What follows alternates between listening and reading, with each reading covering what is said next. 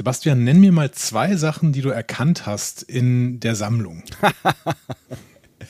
oh Gott, da muss ich jetzt erst wieder äh, Revue passieren lassen. Eigentlich hätte ich ja wissen müssen, ähm, dass du mir diese ähm, dass du mir diese Frage stellst. Lass mich da mal kurz drüber nachdenken, was denn da alles äh, passiert ist.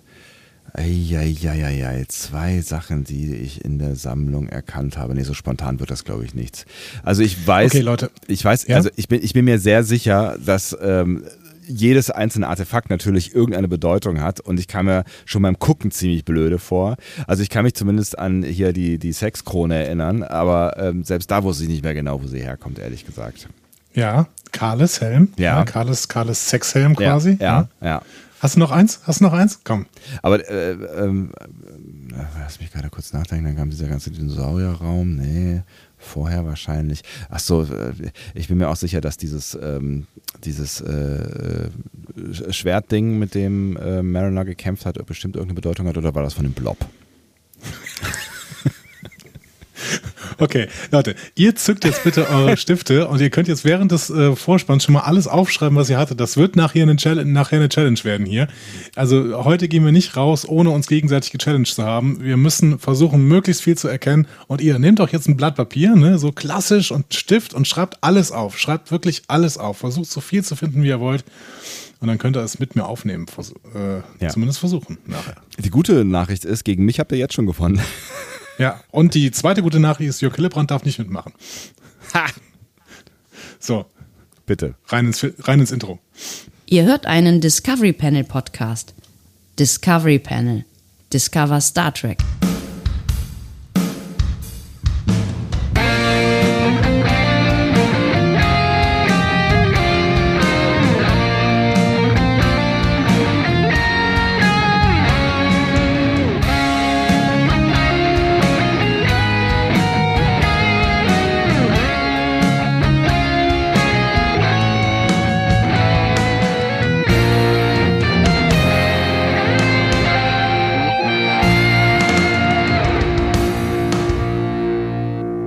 Gemerkt, dass ich immer noch nicht so richtig in diesem Lower Decks-Modus drin bin, ne? Warum denn nicht?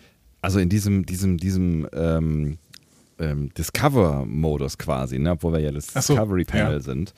Ähm, ich habe es ich ich mir vorgenommen tatsächlich, dass ich jetzt so ein bisschen intensiver gucke und dann, dann äh, wusste ich halt auch, dass beim, bei, bei dem Museum wirklich äh, ne, wahrscheinlich zwei Milliarden Sachen, aber die Handlung war dann wieder so, so, äh, ich sag, also quasi mitreißend, ja, ähm, ja.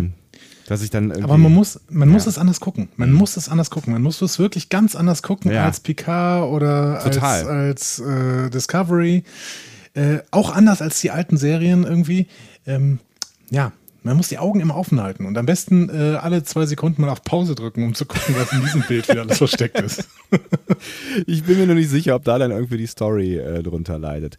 Aber apropos seine Augen offen halten, machen wir das jetzt hier mal ordentlich. Ja, äh, herzlich willkommen. Wir öffnen das Discovery Panel zur zweiten Folge der zweiten Staffel äh, Lower Decks. Star Trek könnte ich noch vor, vorher sagen. Star Trek Lower ja, Decks. Ist ja. auch Star Trek. Ist genau. auch Star Trek mhm. ein Stück weit, ja.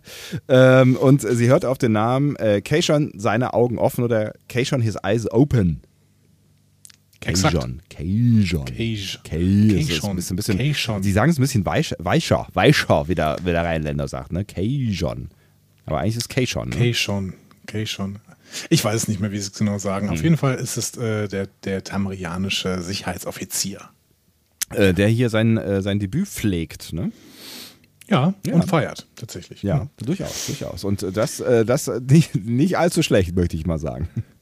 Wir, wir lassen heute ähm, nicht viel auf dem Weg liegen und kommen sofort zur Folge, würde ich fast sagen. Aber ähm, möcht, möchtest du vorher noch irgendwas loswerden? Keine Ahnung, irgendwie was für die Nachwelt hinterlassen oder so? Aber machen wir das nicht eh immer und andauernd? Also auch mit dem, was wir jetzt hier gerade tun, so? Ja, das hinterlassen wir für die Nachwelt. Das, das heißt, wir machen jetzt einfach so weiter. Ja, super. Ich bin, mir, ich bin mir ganz sicher, dass wir sowieso noch über so viele Sachen diskutieren werden. Deswegen wird die Nachwelt ja. genug haben. Insofern. Ähm ich ich zähle kurz auf, was wir verpasst haben diese Woche. Ja. Happy Birthday, Gene Roddenberry, 100 oh. Jahre. Hey, uh. Uhu. Krass.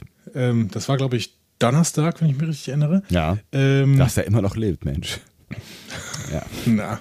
Ja, okay. Ähm, war nicht witzig. Ähm, ich ziehe zurück. Äh, äh, Nachdrehs von Star Trek Discovery äh, und zwar Nachdrehs mit äh, meiner Lieblingsschauspielerin. Ähm, und also äh, der, der, der äh, Präsidentin von Niva. Ach so, ja. Und ähm, ja. irgendwas passiert mit PK, aber das ist mir auch nicht ganz klar, was da passiert ist. Vielleicht war es der letzte Drehtag. Terry Metellas hat auf jeden Fall gesagt, one day und danach hat er nie wieder irgendwas geschrieben. Aber ähm, hoffentlich, hoffentlich das war keine private Nachricht. Nee, er hat ja. mit Hashtag Star Trek PK. Ich kann mal gucken, ob er noch irgendwas nachgeliefert hat. Ich hatte nur gesehen, dass er geschrieben hat, One Day. Okay. Hoffen wir, dass es ihm gut geht, ja. Ja, hoffentlich, das stimmt tatsächlich. So, Terry Metellas ist übrigens der, der Showrunner, falls äh, ihr das äh, nicht mehr auf dem Schirm habt. Das kann ich nämlich sehr gut verstehen, dass ihr das nicht mehr auf dem Schirm habt. Terry Metellas ist der Showrunner der zweiten Staffel. Und ähm, der twittert hier irgendwas. Nee, steht immer noch Just Another Day. Just Another Day. Star Trek PK. Hashtag Star Trek PK. Just Another Day.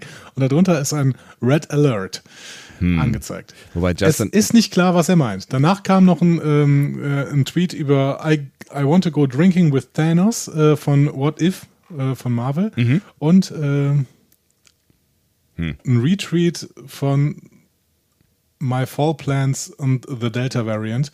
Also eine dieser Memes hier mit irgendwelchen ähm, hm. ähm, keine Ahnung, verstehe ich nicht. aber, aber Just Another Day klingt ja fast eher so ein bisschen wie, ja, äh, Gott, PK-Alltag. Schon wieder so ein, so ein Drehtag. Oh Mann. Ja, aber vielleicht auch Just Another Day und dann ist fertig. Hm. Ja, es, es ja, lässt ich, auf jeden Fall, es lässt auf jeden Fall Inter Interpretationsspielraum. Ich finde das wirklich schön. Also Chad Rubel hatte ja diese Woche schon gepostet, dass er die erste, erste Folge von Discovery schon gesehen hat, ja. der vierten Staffel. Äh, Michelle Paradise hat das nochmal nach, noch nachgelegt und die hat gesagt, die guckt das gerade die ganze Zeit, weil sie irgendwie im Cutting Room sind und hm. äh, sich nochmal anschauen, was man da noch äh, reinschneiden und rausschneiden könnte. Ähm, also, wir sind in den Startlöchern für die beiden nächsten Live-Action-Serien und ich bin gespannt, wann äh, Strange New Worlds denn endlich mal mit Neuerungen rauskommt. Zu, vor, zu, äh, vor, allen Dingen so ein Release-Datum oder sowas. Ja, ich meine, ähm, wenn, ich, wenn ich das richtig im Überblick habe, ich meine, du bist da äh, deutlich besser überblicksmäßig, aber es gibt immer noch kein Discovery-Startdatum, oder? Es gibt kein Discovery-Startdatum. Es gibt für Deutschland natürlich auch kein Prodigy-Startdatum, weil das nächstes Jahr in Kooperation mit Sky wahrscheinlich auf einem also entweder auf so einem Sky, äh, im Sky-Abo zu bekommen ist oder auch mit einem eigenen ähm, Anbieter, äh, Sky Plus, Paramount Plus, keine Ahnung. Es ist noch nicht ganz klar, wie die das in Deutschland anbieten werden. Auf jeden Fall im Verbund mit Sky. Sky ist der Vertriebspartner. Mhm. Wobei es mal sehen. Ne, also ja. wenn ich das richtig verstanden habe, ähm, wird es auf jeden Fall auf Sky laufen in Deutschland. Ne? Und ich glaube auch in, in Europa. Also Sky ist ja auch in England, ja. glaube ich, ne? Und so, ne? Ja, genau. Die sind vor allen Dingen groß in England. Also mit den deutschen Zahlen könnten die keinen äh, Sender betreiben. Aber mhm. in England ist das ein riesen Riesending. Ja. Ähm, aber es stand ja auch irgendwie drunter, dass, ähm, dass es auch einzeln kaufbar sein wird. Ist halt die Frage, wie. Genau. Ne? Also, also ob es dann wirklich dann bis dahin Paramount Plus auch als Option hier irgendwie gibt, also als ein, eigenständiges Netzwerk, also dass man es da dann, keine Ahnung, ich weiß es nicht. Das wäre sehr schlau, wenn sie wirklich für ähm, Länder außerhalb von England tatsächlich einen Vertriebsweg nochmal neu wählen würden. Ich glaube auch, dass sie das tun werden. Stand auch, glaube ich, schon ein paar Nachrichten, dass sie das machen werden. Wie der dann im Endeffekt aussieht. Ich würde den Namen Sky da für Deutschland raushalten, aber keine Ahnung, ich bin ja, ja auch kein PR-Mensch oder so. Ja, also ähm, also ich, keine Ahnung, ich, ich habe, ich, ich, vielleicht ist es ja auch irgendwie so eine, so eine Bubble-Frage am Ende. Ne? Ich weiß nicht, wie ihr das so seht. Vielleicht seid ihr ja große Sky-Fans oder seid Nee, es gibt keinen in Deutschland, der Sky-Fan ist. Gibt es wirklich nicht. Nicht, also, mal, nicht mal bei Sky arbeiten Leute, die Sky-Fans sind. Es ist, aber es ist, es ist ja, es ist ja echt betrüb, betrüb, betrübsam, äh, trüb, trübselig, wie auch immer. Also ich meine, die haben ja, die haben ja offensichtlich äh, Zugang zu gutem Content, ne? Und das, das Problem ist ja eigentlich nur, ähm, also wahrscheinlich sind zwei Probleme, einmal die Tarifstruktur ein Stück weit, ne? Und ähm, halt der unfassbar grottige, schlimme, schlechte Player. Also das ist das. Ja. Äh, die haben den HBO-Deal und die haben die Bundesliga. Und wenn mhm. beides äh, nicht mehr da ist, ich glaube, die Bundesliga haben sie schon an zwei Tagen äh, am Wochenende verloren. Mhm. Champions League haben sie auch ziemlich viel verloren schon. Und ähm, der HBO-Deal ist halt noch da. Aber wenn HBO Now, was ja in den USA eben ein eigener Streaming-Sender ist, ja. wenn die irgendwann nach Europa kommen, dann ist Sky für Deutschland tot. Mhm. Tja. The Walking Dead haben sie jetzt schon verloren auf Disney Plus. Ich freue mich total, dass ich das jetzt auf Disney Plus gucken kann und nicht mehr dafür ein Sky-Abo brauche. Ja, ja, da gibt es äh, gibt, gibt's, wie, ist, ist wieder irgendwie ein, ein, ein, Reboot oder was ist da äh, passiert? Oder, äh, Bei was? Bei The Walking Dead? Ja, nein. Elfte Staffel.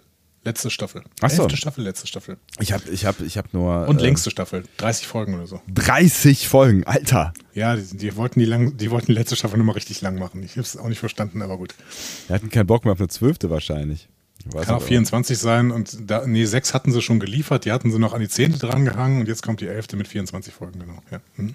Ich, ich habe nur irgendwie einen, einen, einen, Tweet von unseren äh, lieben Kollegen, den Nerdizisten, überflogen und äh, habe äh, ihn nicht so ganz verstanden. Es, es klang so, als äh, wäre, wäre da wieder irgendwas gerebootet worden oder so, aber. Ähm, Nein. Wir, wir, machen, wir machen einen Podcast drüber. Also demnächst, äh, dienstags alle zwei Wochen, machen wir noch einen Podcast über die elfte Staffel äh, The Walking Dead. Yay! Also Yay. für alle, die es interessiert. Deswegen ein vorsichtiges Ja, Yay von das mir. Sind aber, das sind aber in Deutschland, glaube ich, fünf Leute oder sowas. Nein, das ist, das ist doch ein relativ erfolgreiches Ding gewesen. Ne? Ich weiß halt nicht, wie. Ja, gewesen. Ja. Aber in Deutschland nicht mehr. Okay. In, in, in, den USA ist auch ziemlich zusammengebrochen, aber da gucken das zumindest irgendwie noch immer fünf Millionen oder sowas. Aber ähm, in Deutschland, naja, ist egal. Ich gucke gerne. Ich gucke es immer noch gerne. Es ist auch nur noch eine Staffel. Was sind schon 24 Folgen? 24 Stunden, Eben, genau. ein Tag. Das ist schön, du kannst das sehr gut äh, durchzählen. Ähm, Danke, ist das eine meiner Fähigkeiten. dauert auch ich nicht habe eine Stunde mathematisches. Ich glaube, die dauern, dauern 45 Minuten. Ähm, auf jeden Fall, wir beschäftigen uns jetzt mit Lower Decks. Danach äh, mal gucken, was wir mit Prodigy machen. Ich bin sehr, sehr gespannt. Ich auch. Wir können es wahrscheinlich wieder gucken, weil, weil äh, unsere Freunde von ähm, Paramount uns mittlerweile ja immer versorgen mit irgendwelchen ähm, Vorab- Screenern. Ja, ich bin, ich bin mal gespannt, weil ich, äh, also ich, ich möchte an der Stelle auch mal lobend erwähnen und äh, das, das soll, äh, das passiert ja selten, wenn, oder das, das woher sollt, sollt ihr das wissen? Es passiert selten, wenn ich den Namen Amazon in den Mund nehme und dann kommt irgendwas Lobendes, aber ich finde, dass auch die Kolleginnen und Kollegen bei Amazon da durchaus Druck machen, so, ne? Es ist halt so die Frage, ja. wenn, wenn die da nicht mehr zwischen sind, ähm, ob, ob sich unsere engen Freunde von, von Paramount äh, dann noch an uns erinnern, aber gut. Ja, doch, ich habe ja auch Kontakte bei Paramount Plus mittlerweile. Ja, ja, aber ja. Ich spreche, ich laber die Leute einfach immer an. Ja, ich, ich, weiß. Ich lese ja mit. Stimmt, du liebst ja mit, genau. Ja. Hi, ja, das funktioniert schon, das kriegen wir irgendwie hin. Aber das Problem ist natürlich, Andreas wenn äh, ihr das nicht gucken, Again. wenn ihr das nicht gucken könnt, dann ist es halt äh, schade. So. Ja, ähm, das macht halt weniger sehen, Spaß. Es macht halt weniger genau. Spaß, einen Podcast zu machen über Serien, die sonst keiner gucken kann. Ja, exakt. Genau. Ja. Naja, so. Okay, schon ist alles open oder was? Ja, bitte, hau rein. Mach die Augen auf. Mach sie Ja. auf, mach die Ähm, Augen auf. Total spannend. Äh, Es ist die zweite Folge der zweiten Staffel. Die zweite Folge der ersten Staffel. Erinnerst du dich noch an die zweite Folge der ersten Staffel? Oh, da muss ich mal kurz gucken in eine Serienliste, wenn du sie nicht offen hast. Äh, Envoys, der Gesandte. Envoys, genau. Gesandte. Nicht, nicht der Gesandte, sondern ah, Gesandte. Ja, Gesandte, genau. genau. Erinnerst du dich noch ein bisschen? Ja, gerade nicht. Gib's mir. Es war- Ja, Ja. ja, ja bitte. Äh, Little Kronos, der Vergnügungsplanet. Äh, ah, ähm, ja. Mariner geht mit dem Klingonen darunter und die erleben ganz viele tolle Sachen. Mhm. Äh, oder, oder Bäumler, weiß nicht mehr genau. Auf jeden Fall, ähm, das war ja auch so ein, so ein Feuerwerk von Anspielungen tatsächlich. Mhm. Und diese Folge wurde auch geschrieben von Chris Cooler und die Regie hat auch Kim Arndt geführt. Und genauso ist es hier jetzt bei Keishon His Eyes Open. Ah, was? Genau. Deswegen, über beide habe ich auch schon was erzählt. Ich wiederhole es aber nochmal zumindest in Ansätzen. Chris Cooler, Autor für Animation, hat beispielsweise eine Folge äh, der HBO-Animationsserie, da sind wir wieder, Close Enough geschrieben, äh, die sehr, sehr, sehr, sehr gute Kritiken hat. Da geht es ums Erwachsenwerden, so eine Coming-of-Age-Serie. Ja. Ähm, außerdem sieben Episoden von Wrecked. Das ist quasi so eine Lost-Comedy-Serie. Also mit Lost, Lost, ne? Äh, Gruppe von Überlebenden auf irgendeiner Insel, ne? Ja. Und äh, das mit Comedy verbunden. Ja. Okay. Aber der ist relativ aktiv, ne? Der hat auch eine Folge Community zum Beispiel geschrieben, Chris Cooler, ähm, das mochte ich immer sehr gern. Kim Arndt äh, wiederum ist sehr, sehr, ein sehr, sehr unerfahrener Regisseur. Insgesamt vielleicht so mittlerweile bei 15 Folgen oder sowas. Alles Animationsserien. Okay, ja, gut. Genau. Ansonsten ähm, seit 20 Jahren aber in Art Department, Departments unterwegs, Storyboard Artist, Storyboard Revisionists. Ähm, wir haben ja schon öfter gemerkt, dass das dann die Leute sind, die irgendwie auch Regie äh, führen können, wenn sie irgendwie schon mal an Storyboards gearbeitet haben. Das scheint zu funktionieren. Ja. Ja. Ja, das, so, so viel können wir, glaube ich, auch für diese Folge vorsichtig schon mal vor, vor, voraussagen, dass äh, also regiemäßig äh, das schon funktioniert. Ja, genau. Gut. Was sehen wir im Teaser? es geht Schlag auf Schlag hier. Ja, ja. Ach so, jetzt immer Fragen und du musst mir dann erzählen, woran du dich noch erinnerst. Ach so, äh, warte, da muss ich, da muss ich, äh, ich habe ich hab sie zugegebenermaßen nicht direkt vor unserer Besprechung geguckt, deswegen muss ich äh, mich jetzt noch mal kurz erinnern, was im Teaser passiert. Es ist so, so, also dein Leben ist ein Rausch, das ist mir völlig klar, aber mein Leben ist schon so heftig. Ja, ja, ja also es ist, mein, mein, mein Hirn ist tatsächlich äh, ähm, sehr, sehr breich äh, geworden über die Jahrzehnte hinweg.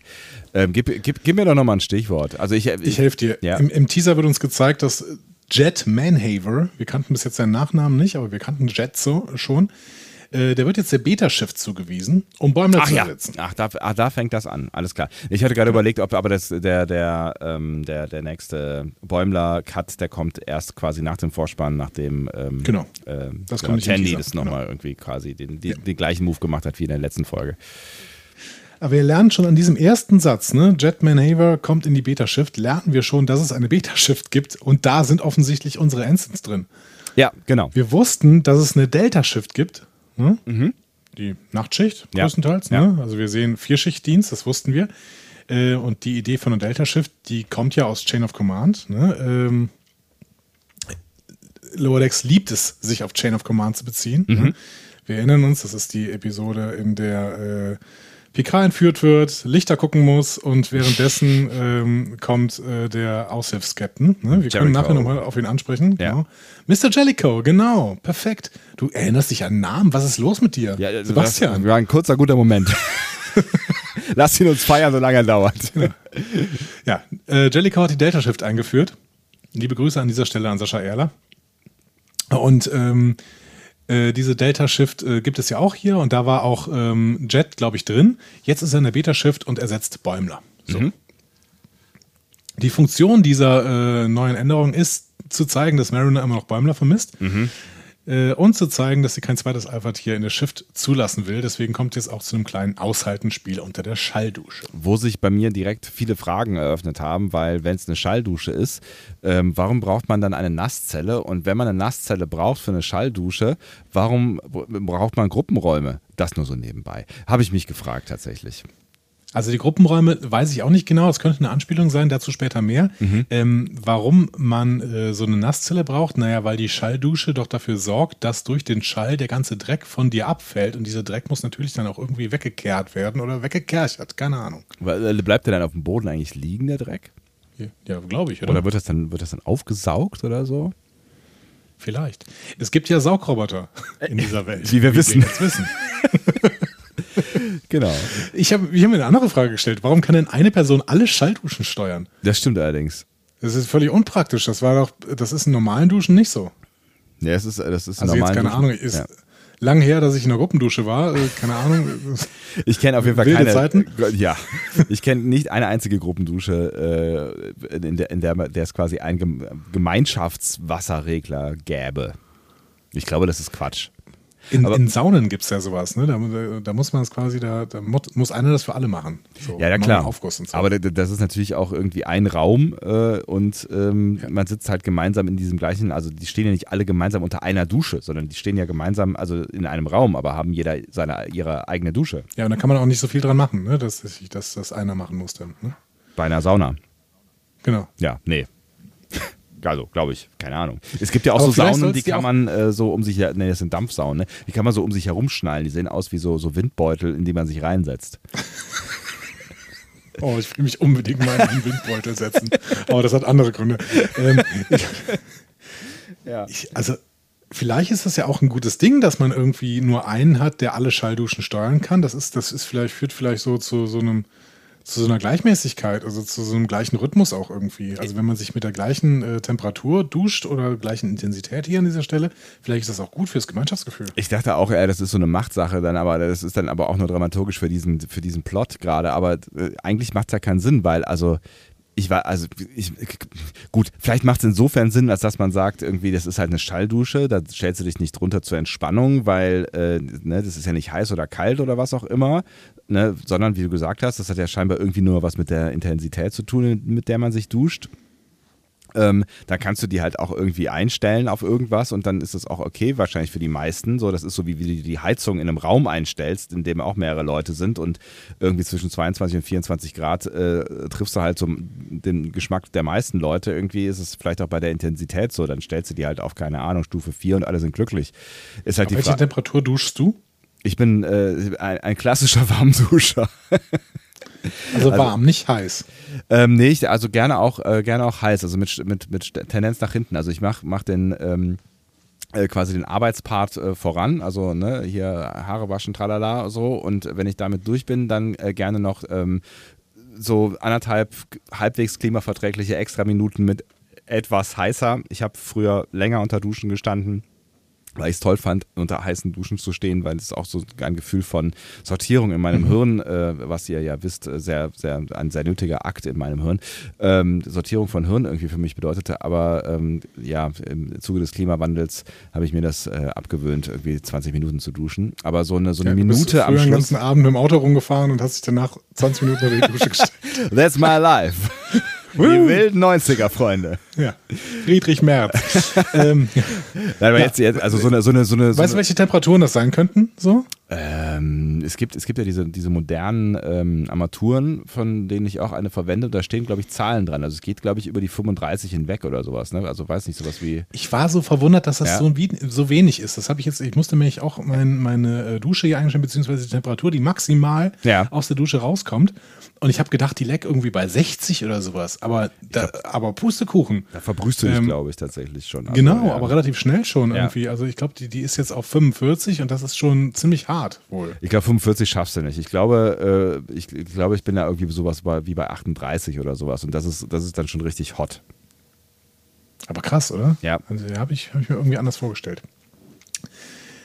Ähm, sollen wir mal in die Folge zurückkehren? Ja, aber das Duschthema ist, ist, ja, ist, ist, wirklich ein äh, sehr spannendes Thema. Aber wenn ihr euch erklären könnt, wie, ähm, wie diese, diese Gruppensteuerung zustande kommt, dann ähm, freuen wir uns über eure Theorien wie immer. Was glaubst du denn, wie oft haben wir Schallduschen schon in Star Trek gesehen? Funktionierende Schallduschen. In ah. Betrieb vielleicht auch ich würde schon sagen, achso, ja, im Betrieb weiß ich nicht so ganz genau. Da kommt halt immer sofort irgendwie hier die Tepol-Szene Szene, äh, vor meinem inneren äh, Auge. Ja, aber das war eine Decon-Kammer und Ach, da haben ja, sie sich mit Gel eingerieben. Also es war keine Schalldusche. Ja, aber nee, es gibt doch auch eine, eine gibt es nicht auch eine Schalldusch-Szene von, von, von oder mit Nein, ihr? es gab, weiß ich sicher, weil es noch keine Schallduschen damals gab. Ah, ich verstehe. Es gab vielleicht Duschen, aber keine Schallduschen. Wie haben die das denn gemacht? Haben die dann immer mal wieder Wasser abgelassen oder was? Vielleicht haben sie es auch recycelt. Maybe. Also Schallduschen sind auf jeden Fall öfter mal erwähnt worden, ne? aber ich bin mir nicht sicher, ob wir, und es gibt auch Menschen, glaube ich, die dann aus Schallduschen rauskommen, nachdem sie sich geduscht haben, aber ich bin mir nicht sicher, ob wir jemals eine Schalldusche in Funktion gesehen haben. Zumindest erinnere ich mich gerade an nichts, aber das heißt ja nichts. Ich kann mich nicht mehr Wir haben zwei gesehen? Ja, siehst du. Wusste ich doch. Wir haben zwei gesehen. Ähm, und die eine haben wir zusammen gesehen. Wir zwei? Das ist auch die Einführung der Schalldusche. Das allererste Mal, dass wir eine Schalldusche sehen. Da waren wir zwei miteinander dabei? Ja, quasi. Wir haben es besprochen. Sagen wir so, wir haben es besprochen. Also dann offensichtlich in Discovery irgendwo. Nein, es war äh, The Motion Picture. Star so. Trek The Motion Picture, der erste Film. Äh, die Sonde Ilia äh, kommt da am Anfang aus einer Schalldusche raus. das ist das erste Mal, dass wir wirklich eine Schalldusche sehen. Ach krass, okay. Das heißt, ähm, in der äh, Original Series ähm, ist sie nicht vorgekommen. No. Mhm. Nee, genau. Und in TNG kommt sie dann auch nicht mehr vor und in DS9 kommt sie auch nicht vor. Aber in Voyager kommt sie wieder vor. Äh, da steht nämlich Belana in der Folge Juggernaut unter einer Schalldusche. Und das war's. Richtig, Belana, ja. Mhm.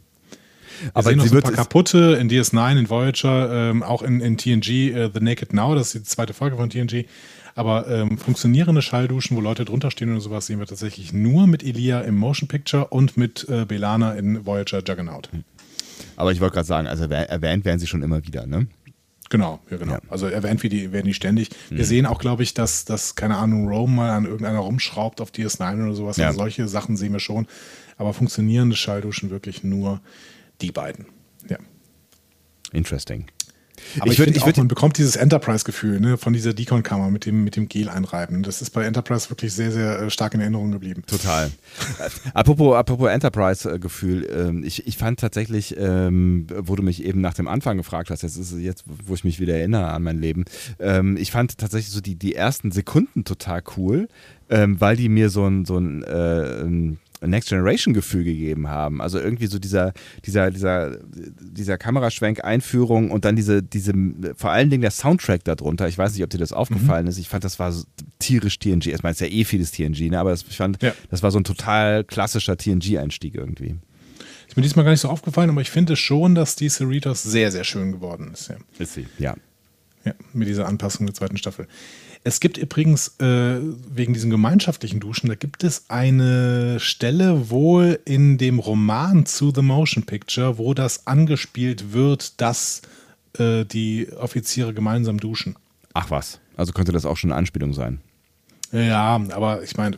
Eine Anspielung auf den also erst, ich habe den auch nicht gelesen. Ja. Ich habe das irgendwo gelesen, dass es jemand gelesen hatte und das kannte oder sowas. Also das es, gibt, es gibt Leute, die haben diesen Roman gelesen. Ich habe davon gelesen, dass es Leute gibt, die den Roman gelesen haben.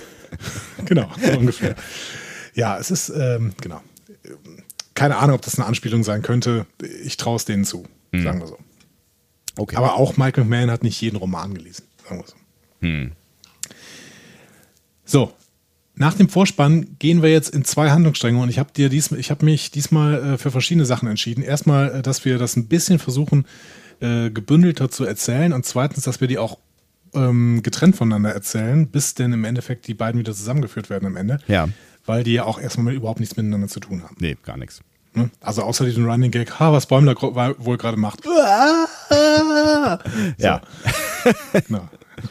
Ja, aber es ist, es ist ja, es ist ja auch äh, tatsächlich am Ende nicht alles, alles nicht so äh, heiß gekocht wie gesehen. Ähm, also im Trailer äh, sah das äh, teilweise doch dramatischer aus, als es dann in Realität, äh, äh, Realität, ich mache Anführungszeichen, so war. Ja, es wurde ja in diesem, in diesem Panel, äh, in dem ich mit den HauptdarstellerInnen saß, wurde die Frage gestellt, sag mal, ist das nicht die völlig normale Reaktion, die Bäumler da hatten? Alle anderen sind total seltsam. Ja. Ähm, und äh, da haben die ja auch recht gegeben, ne? Also so Tony Newsom ähm, ähm, und, und Jack Quaid haben da recht gegeben, dass das, dass das so ist. Ne? Also ja. natürlich, das ist eine völlig gruselige Situation, in der die da die ganze Zeit sind und wir würden eigentlich alle die ganze Zeit nur schreien. Und wir wissen ja jetzt auch mittlerweile, dass, ähm, dass, dass die Leute auf der Titan irgendwie auch alle äh, durch ihren Ego-Komplex so ein bisschen abgedriftet sind offensichtlich. Vielleicht auch durch Riker, ja. ich bin mir nicht so ganz sicher, aber auf jeden Fall. Äh, nein, nein, nein, nein, natürlich nicht, durch Riker. natürlich nicht durch Riker. Ähm, das, das macht er am Ende. Riker hat übrigens, ähm, auch, auch hier wieder, könnt ihr mal auf Twitter gehen, Riker hat jetzt äh, Zucchini ähm, großgezogen. Die sind so groß geworden, dass sie sich durch einen Zaun gewunden haben. Also Jonathan Frakes nehme ich an. Jonathan Frakes, ja, das ist äh, Riker, Jonathan Frakes, für mich Wir eine Person. Ja. Wir hatten uns ja darauf geeinigt, dass er eigentlich Frakes heißen sollte überall. Er musste, er musste den Zaun abmontieren, damit er die Zucchini rausbekommt. Ich gebe zu, ich hätte das anders gemacht, aber er hat es so gemacht. Ja. Man sieht äh, das Bild, wie er, den, wie, er den, wie er den Zaun abmontiert in der Hand hat und sagt, oh, uh, something wanted to escape oder sowas. Ja, man kann natürlich, ach, ist ja auch egal. Er, er, er, schützt Leben. Ja, genau. Also, ich, ja, ich hätte auch die Zucchini durchgeschnitten. Aber ey, Vielleicht hatte er gerade keine Lust auf Zucchini. Oder so. er hatte viel Zeit oder was auch immer. Wir gehen zuallererst in die Story um die Ensigns der Cerritos, okay? Ähm, okay. Der Job des Cerritos in dieser Woche ist ähm, ein Sammler. Kerner Housey ist gestorben. Mhm. Ähm, und seine Sammlung muss nun gesichert werden. Der Auftrag kommt von der Föderation, der Ansprechpartner ist aber der Vorsitzende der Sammler, nämlich Siggi. ähm, ja. Siggi war nicht Hausis Freund, sondern Konkurrent ähm, und er muss jetzt die Sammlung Hausis versteigern, aber vorher müssen die gefährlichen Gegenstände entsorgt werden. Das ist der Plan. Ist auch schön, dass sie dann dafür ein Außenteam der Föderation, äh, ne? ich finde es auch schön, wie er das gesagt hat, so dass das, äh, schickt ja mal ein paar Leute rüber, damit mir die Sachen nicht um die Ohren fliegen, äh, so, äh, alles klar, dafür ist genau. die Föderation also gut. Er ärgert sich aber nachher nochmal drüber. Ja, dafür ist die Cerritos gut. Ne? Wir müssen ja, ja. mal gucken, was macht die Cerritos so für Jobs? Halt ja. die Scheißjobs. So. Aber richtig. Ähm, die Idee äh, von Sammlern in der Galaxie gab es tatsächlich schon bei TNG. Erinnerst du dich daran? Ähm, nicht direkt. Also ich erinnere mich irgendwie daran, dass es, dass es verschiedene Spezies gibt, die verschiedene Dinge gesammelt haben. Es gab diese, diese Spezies, die aus verschiedener Technik ähm, ihre Raumschiffe zusammengebastelt hat. Dann gab es ne? Ah ja, genau, richtig. Dann gab es die Spezies, die aus verschiedenen ähm, Spezies ihre Körper zusammengesetzt hat. Das war ein Voyager. Wie hießen die denn noch gleich? Weißt du das noch? Diese, die die äh, Organe geklaut haben und Hautstücke und äh, so. Ah ja. War das die Rogen? Nein, glaub nicht. Oder doch? Nee. Aber irgendwas in der, irgendwas da, erste, zweite Staffel irgendwie, ne? Ja, maybe. Fand ich aber auch irgendwie ganz, ganz, eine ganz interessante Idee. Ja. Ähm, nee, aber jetzt an, ähm, an, an, an die Sammler direkt ähm, erinnere ich mich jetzt nicht. Es gab die TNG-Episode Kivas äh, The Most Toys und da gab es den Sammler Kivas Fajo oder Kivas Fajo. Ich weiß mhm. nicht mehr genau, wie er ausgesprochen wurde. Ähm, da, das, da klingelt auf jeden Fall irgendwas. Ja, ganz markanter Typ. Ja. Und äh, auf den spielt Freeman auch an, wenn sie sagt, ja, äh, die Sammler, die haben alle versucht, Data zu sammeln. Ah, okay, ja. Mhm. Und Tiana ergänzt dann ja auch noch, äh, dabei wollte er doch nur fühlen. genau. genau, das war eine, war eine ähm, interessante Episode, The Most Toys, weil Kivas Fayo ja auch äh, dann Data quasi in seine Sammlung aufnehmen wollte. Das kann ich nochmal mir nach so ein paar Bilder angucken. Also K-I-V-A-S und dann mhm. F-A-J-O. Der war auch ein Sibelian und äh, Körner Hausi ist das auch. Ah, also das ja, sieht man genau. nachher an diesem, äh, an diesem m, hm, Porträt. Ja. Kivas Fayo sieht so ähnlich aus, auch, also von den Tätowierungen her. Mhm. Und die haben auch sehr ähnliche Klamotten an, tatsächlich. Ähm, ah, genau. Ja. Ich gucke mir gerade Bilder an, aber mach, rede, rede ruhig weiter. Genau. Ja? genau. Mhm. Bemerkenswert, äh, auf der Brücke sitzt ja der Berater des Cerritos, ne, der, die, dieser, dieser Vogel-Typ, äh, ja, ne, also der, der, der Kanzler. Ja. Genau, Dr. Miklimu. Mhm. Ähm, und der hat ganz normale Klamotten an. Stimmt, ja. Mhm. Das ist auch eine Anspielung. Aha. Überleg, überleg, überleg, überleg. Äh, er ist Counselor.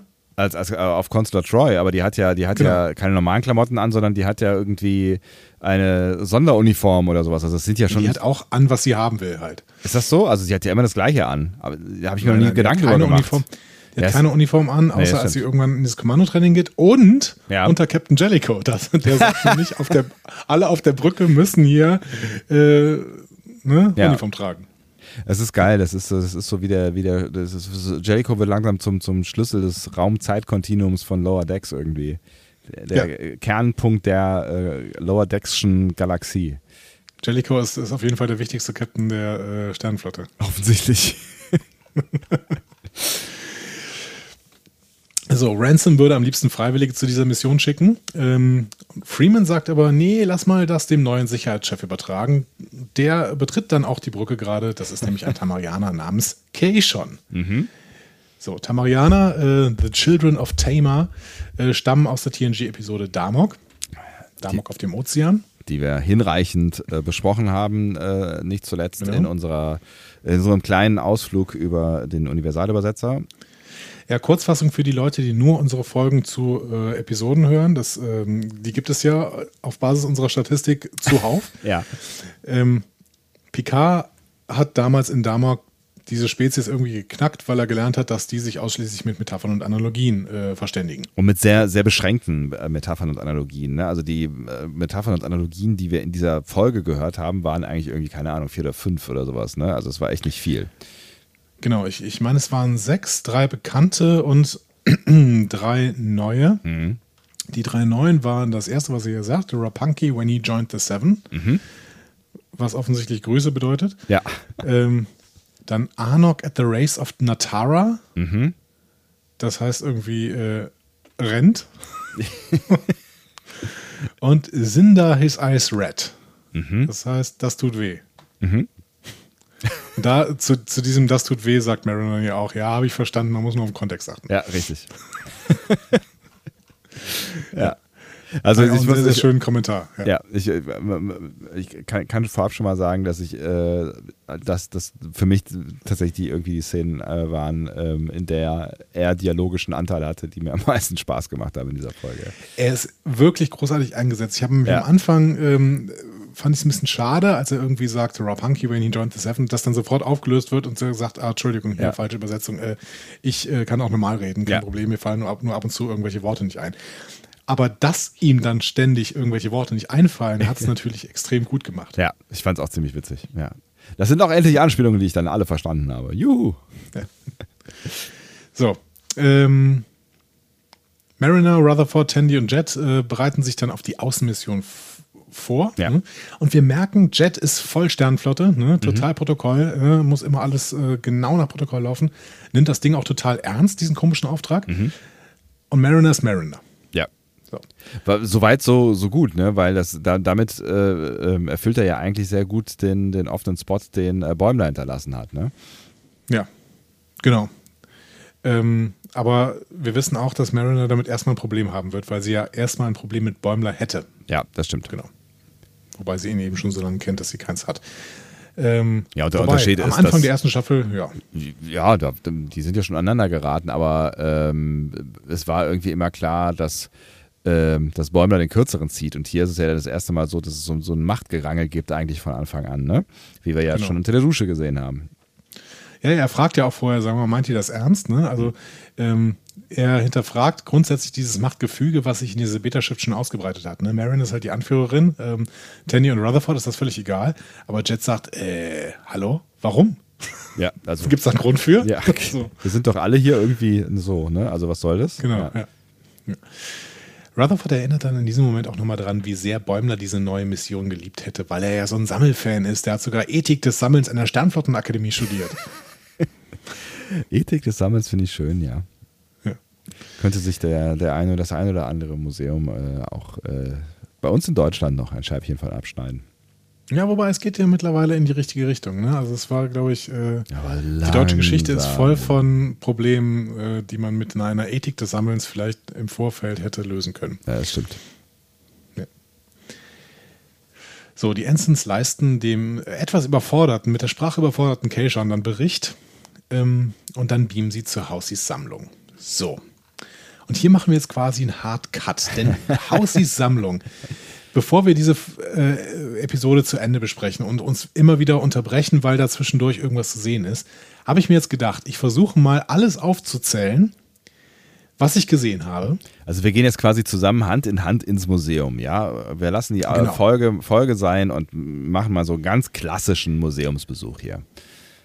Ja, wenn man ehrlich ist, ähm, das wollte die Episode doch auch, oder? Also die wollte doch, dass wir, dass wir dieses, dass wir hier jedes einzelne Ding angucken. Ich finde es auch total toll, wie diese Sammlung gestaltet ist, auch vom, vom Zeichnerischen her mhm. oder vom, vom, von der Animation her, weil immer alles genau da bleibt, wo es ist. Also man kann wirklich, äh, man kann auch diese, ähm, also die Reihen dann auch nachvollziehen. Da bewegt sich nichts irgendwie. Mhm. Ne? Also wenn die, wenn die halt entlang laufen, dann ist das, was vorher vorne war, dann hinten oder sowas.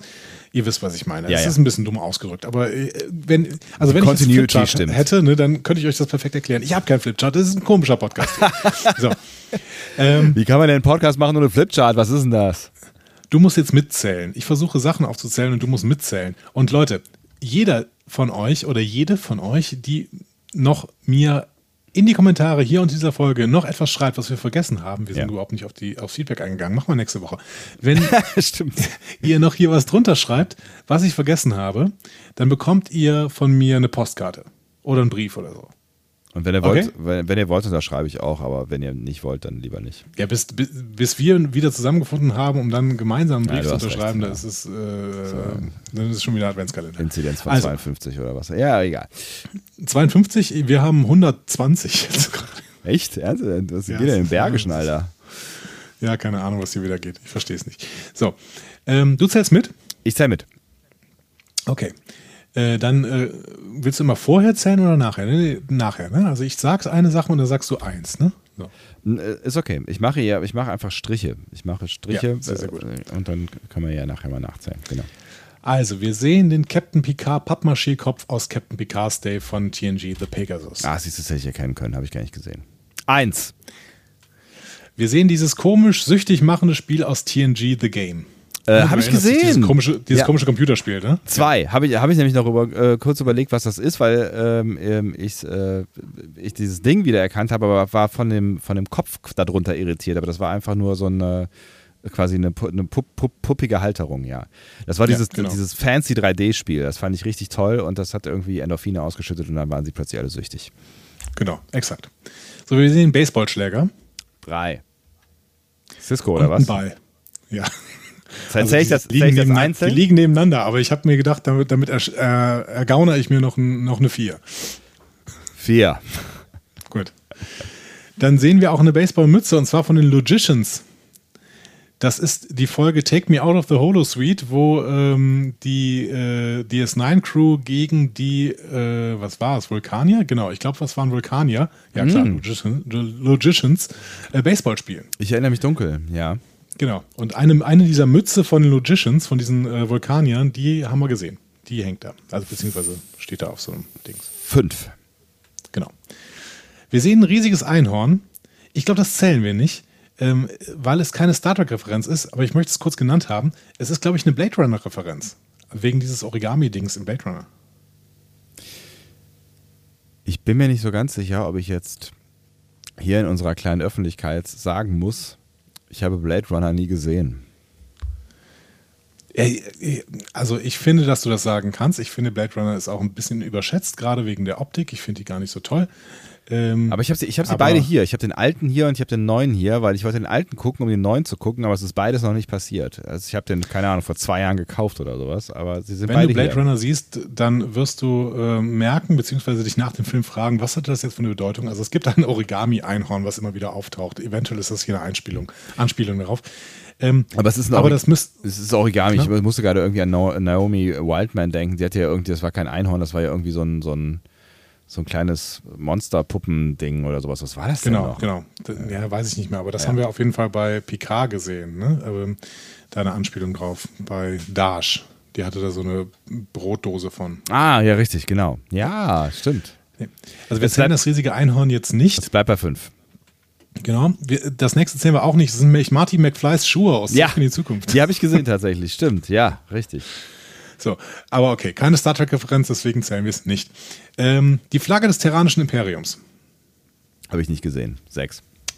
Aus äh, The Original Series äh, Mirror Mirror, ne, da mhm. ist sie zum ersten Mal zu sehen.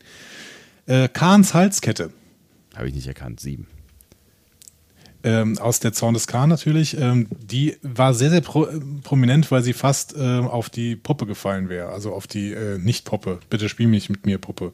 Also Ach so, ja. K-Schon, auf K-Schon, ja. So. Mhm. Genau.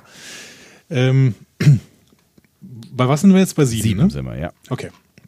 Der Valiant Flugschreiber aus TOS, uh, Where No Man Has Gone Before. Okay. Ähm, Acht? ja. ja. Manche sagen mir auch angelesen, ne? Also, ich wollte gerade sagen. Das, das, wird jetzt noch, das wird jetzt noch ein bisschen hier gehen, ne? Also ja, machen wir weiter. Ist okay, ich lehne mich zurück. Eine goldene TOS-Uniform. Ich sag mal neun. Ja. Wo kommt sie denn und, her? Äh, und eine weibliche Redshirt-Uniform. Zehn. Gibt es da noch Geschichten ja. zu? Nee. Nee, also es gibt einfach bei TOS und bei äh, gibt es einfach Redshirt. Achso, es sind, es sind einfach, einfach random. Okay, alles klar. Mhm. Genau, also ich hätte, ich hätte jetzt, keine Ahnung, als Referenz würde ich dann die erste Folge nehmen, The Man Trap. So. Ja, whatever. Wir sehen einen großen pinken Tribble. Ähm, kann man aus TOS nehmen, aus DS9 oder aus TAS, More Troubles, More Troubles. Mhm. Ähm, es könnte auch ein Mini-Horter sein, aber dazu später mehr. Also, auf jeden Fall ist es eine Referenz. Elf. elf oder zehn? Elf. Nee, zehn stimmt, elf. Vorher. Hast recht, ja. genau. Ähm, wir sehen die M113-Lebensform, also den Salzvampir. Ja, den habe ich auch gesehen. Stimmt, habe ich vergessen. Verdammt, hätte ich ja eben sagen ja. können. Ja, habe ich auch gesehen. Zwölf. Ähm, übrigens nicht das erste Mal, dass der Salzvampir in Lower Decks eine Rolle spielt. Ne? Ähm, ähm, ich erinnere mich, dass wir über ihn gesprochen haben, aber warum noch gleich? Ja, ähm, Mariner hatte irgendwann mal, als sie da versucht, äh, die Ermittlung zu machen, ähm, hatte sie irgendwie äh, gehofft, beziehungsweise sie glaubte, dass das irgendwie, äh, dass, dass die neue Freundin von Bäumler ein Salzvampir ist. Ach ja, richtig. Und dann hat sie das an ihr, an ihr Ermittlungsboard da zum Beispiel gehängt. Ja, ja. Ähm, es gibt aber selbst in TOS übrigens eine Referenz auf den Salzvampir. Ach. Bei äh, The Squire of Gothos, äh, da hat der junge Trelane, ne, also dieser, ähm, dieser Möchtegern Q, mhm. der hat eine M113-Kreatur als Museumsstück da schon. Also es gibt innerhalb von TOS gibt es schon eine Anspielung an The Man Trap. Sehr so. geil. Aber gut, das nur nebenher. Ähm, ganz spannendes Ding, es gibt die Betasoid-Geschenkbox. Also Betasoid quasi. Betasoid-Geschenkbox. Ich mache mal eine 13 und bin auf die Erklärung gespannt. Ja, das ist so eine Riesenbox und zwar eine Talking Box. Da ist so ein Gesicht vorne drauf. Ähm, und äh, die sollte sich mit der Person, die das Geschenk dann erhielt, verbinden. Das ist spannend, weil dieses Gesicht wurde von Armin Schimmerman gespielt, der später Quark auf DS9 spielt. Ach echt? So, das war in der TNG-Folge Haven. Ähm, und es gab es auch äh, nachher als Spielkarte in äh, dem Star Trek Next Generation Collective Card Game. Ähm, okay. Ja. So, aber auf jeden Fall, äh, genau, das ist eine Box äh, mit einem Gesicht vorne drauf und dieses Gesicht spricht mit einem und das wurde, wurde von Armin Schimmerman gespielt. TNG-Episode Haven. So. Dann sehen wir eine Posaune. 14. Also Posaune, ja. ähm, ganz klare Referenz an Riker. Mhm. Ähm, habe ich übrigens auch gesehen, fällt mir gerade ein. Ne? Also die habe ich auch gesehen. Ich hätte mal mitzählen sollen, in dieser, verdammt. In dieser Episode könnte es eine, eine Will Riker-Anspielung äh, sein. Wer weiß. Ja. Ne? Der konnte ja auch Posaune spielen, aber nicht so gut. Ähm, so, die Katan-Sonde aus TNG The Inner Light. Aha, habe ich gar nicht gesehen. 15. Ja, warte mal ab, es kommt noch ein bisschen was. Wir sind noch nicht bei der Hälfte. Oh. Ähm, äh, eine vulkanische Lirpa-Waffe, also das ist diese, sind diese Waffen irgendwie, die wir aus Amok Time kennen, da stehen diese Guards die ganze Zeit mit rum. Ja. Ähm, es kommen jetzt ein paar Waffen, äh, ein klingonisches Butlet, äh, das Moment, 16, allen, äh, 17. Allen, ja. Genau, allen Serien. Ein Maclet, kennen wir aus Star Trek First Contact. 18. Ein, ein Jemadar Kartakin, kennen wir wohl aus der Episode To the Death, weiß ich selber nicht mehr genau. Mhm. Äh, und 19. ein andorianisches Ushantor, kennen wir aus der Enterprise-Episode United. Äh, 20, nehme ich alles mal so zur Kenntnis. So. Ähm, das nächste zählen wir wahrscheinlich wieder nicht, weil es wieder, glaube ich, keine Star Trek-Referenz ist. Es ist so ein Shark in a Tank, also ein, ein, ein, ein Hai in einem Tank. so. Ja, ein Wassertank es, oder was? Das ist ein total berühmtes, ähm, genau, ein Wassertank. Das ist aber ein total berühmtes Kunstwerk von einem Künstler, der Damien Hirst heißt. Und das Ding heißt, das habe ich mir dann ergoogelt, The Physical Impossibility of Death in the Mind of Someone Living. Schöner Titel. Ja. Aber ich glaube, es ist keine Star Trek-Anspielung oder ich habe sie nicht verstanden. Okay. Deswegen zählen wir das mal nicht. Ähm, das nächste ist auch eine keine Star Trek-Anspielung. Da steht nämlich der Mars Rover rum. Ach, echt? Das ist ja geil. Habe ich auch nicht gesehen. Mega. So, äh, aber jetzt geht es weiter mit Star Trek-Anspielen. Ein Cale Scott Spielset. Ne? Wir erinnern uns, Cale Scott hat ähm, äh, Seven of Nine gerne gespielt, hier in ihrer komischen, wie hieß das Ding? Astrologie? Astro, nee, macht Astro, keinen Sinn. Nee, Astro, Astrologie? Ast Im Astro astronomischen Labor hieß es so? Astro, Ast Astrolab? Nee. nee. Irgendwie so. Aber da, in dem Büro, das er dann irgendwann eingerichtet bekommen hat, hatte sie auch Cade Scott spielen, äh, stehen und hat das ab und zu mal gespielt. 21. Wir sehen die, eine Weinkiste Chateau Picard. 22. Ist ein bisschen schwierig, weil Picard eigentlich noch nicht auf dem Chateau gelebt hat, aber gut. Ähm, Gab es auch vorher, so. oder? Ja. ja. sein, sein, sein Bruder hat doch Chateau Picard. Ja, aber der war ja schon tot. Ja, aber trotzdem kannst du doch eine Kiste Wein geben aus der Zeit, wo er Wein gemacht hat, oder? Na gut, ich, ich bin einverstanden. Wir sehen den isomagnetischen Desintegrator. Äh, ich, kann dir, ich sag dir gerne, was es ist. Es ist die Panzerfaust, die Worf in äh, Insurrection trägt. Okay, 23. Dann sehen wir einen Dreizack-Scanner. Das, äh, das Ding hatte Scotty immer äh, auf, äh, auf der Enterprise in TOS dabei. Mhm. Ähm, ähm, 24, Entschuldigung, ja. Ja, einen Kurla Nicekos. Also das ist so ein äh, Artefakt aus TNG, The Chase. Okay, 25. Ja. So, Karles Unzuchthelm, Unzuchthelm, also der, der, der Sexhelm quasi. Ja. Ne? 26. Ähm, ist die Frage natürlich, an welchen Kalis das jetzt in Anspielung ist. Ne? Also in, in, es gab ja einen gefälschten Klon von Kalis ne? in mhm. DS9, Rightful Air. Ähm, oder es gibt einen echten Kalis, 9. Jahrhundert. Ähm, naja, gut. Hm. Kann ich nicht ähm, helfen. So, wir gehen mal zu ein paar Gemälden. Ja? Ähm, es gibt ein Gemälde von Data, in, auf dem er Spot gemalt hat. Das steht, ähm, das hängt irgendwo an der Wand. Ich so. erinnere mich dunkel. 27. Die TNG-Folge ist in Inheritance und später hängt das tatsächlich im Hintergrund von Generations, also im Film.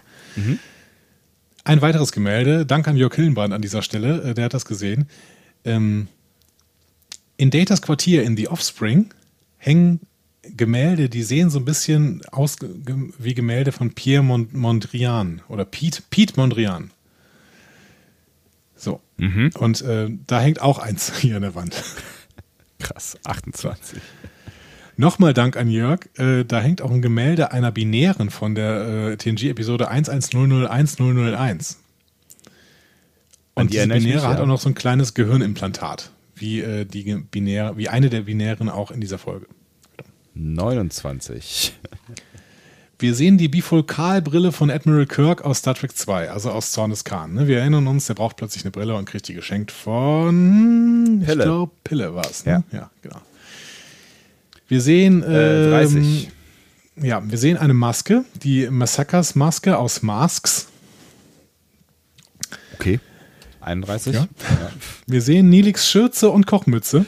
Echt? Habe ich nicht gesehen. Ja, zum ersten Mal gesehen in, in Phage. Wir sehen das schlechte Gemälde von Picard, was er in A Matter of Perspective gemalt hat, von dieser ähm, nackten Frau irgendwie. 33, da klingelt irgendwas, ja. ja. Wir sehen Odos Eimer. Ach echt? 34, geil. Zum ersten Mal ge äh, gesehen in The Storyteller bei TNG. Da ähm, machen äh, Jake und Nox so ein bisschen Scherze damit. Die sind da irgendwie mit so einem mit so einer Königin unterwegs, die aber in ihrem Alter ist und dann machen sie da so Gags mit, mit dem Eimer. Ähm, wir sehen ein Horta-Ei aus Devil in the Dark, Tier, äh, Toss. Ne? Mhm, 35.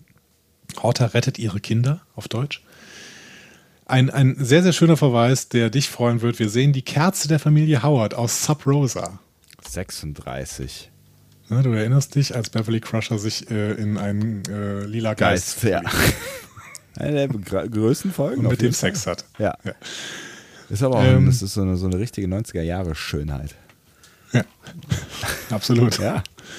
So, dank an Trackcore, wir sehen einen medusanischen Koffer aus Is There in Truth No Beauty?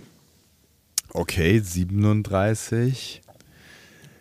Ganz Deep Cut. Äh, wir sehen eine Terratinstadt, die Terratinstadt Terra 10 aus TAS The Terratin Incident.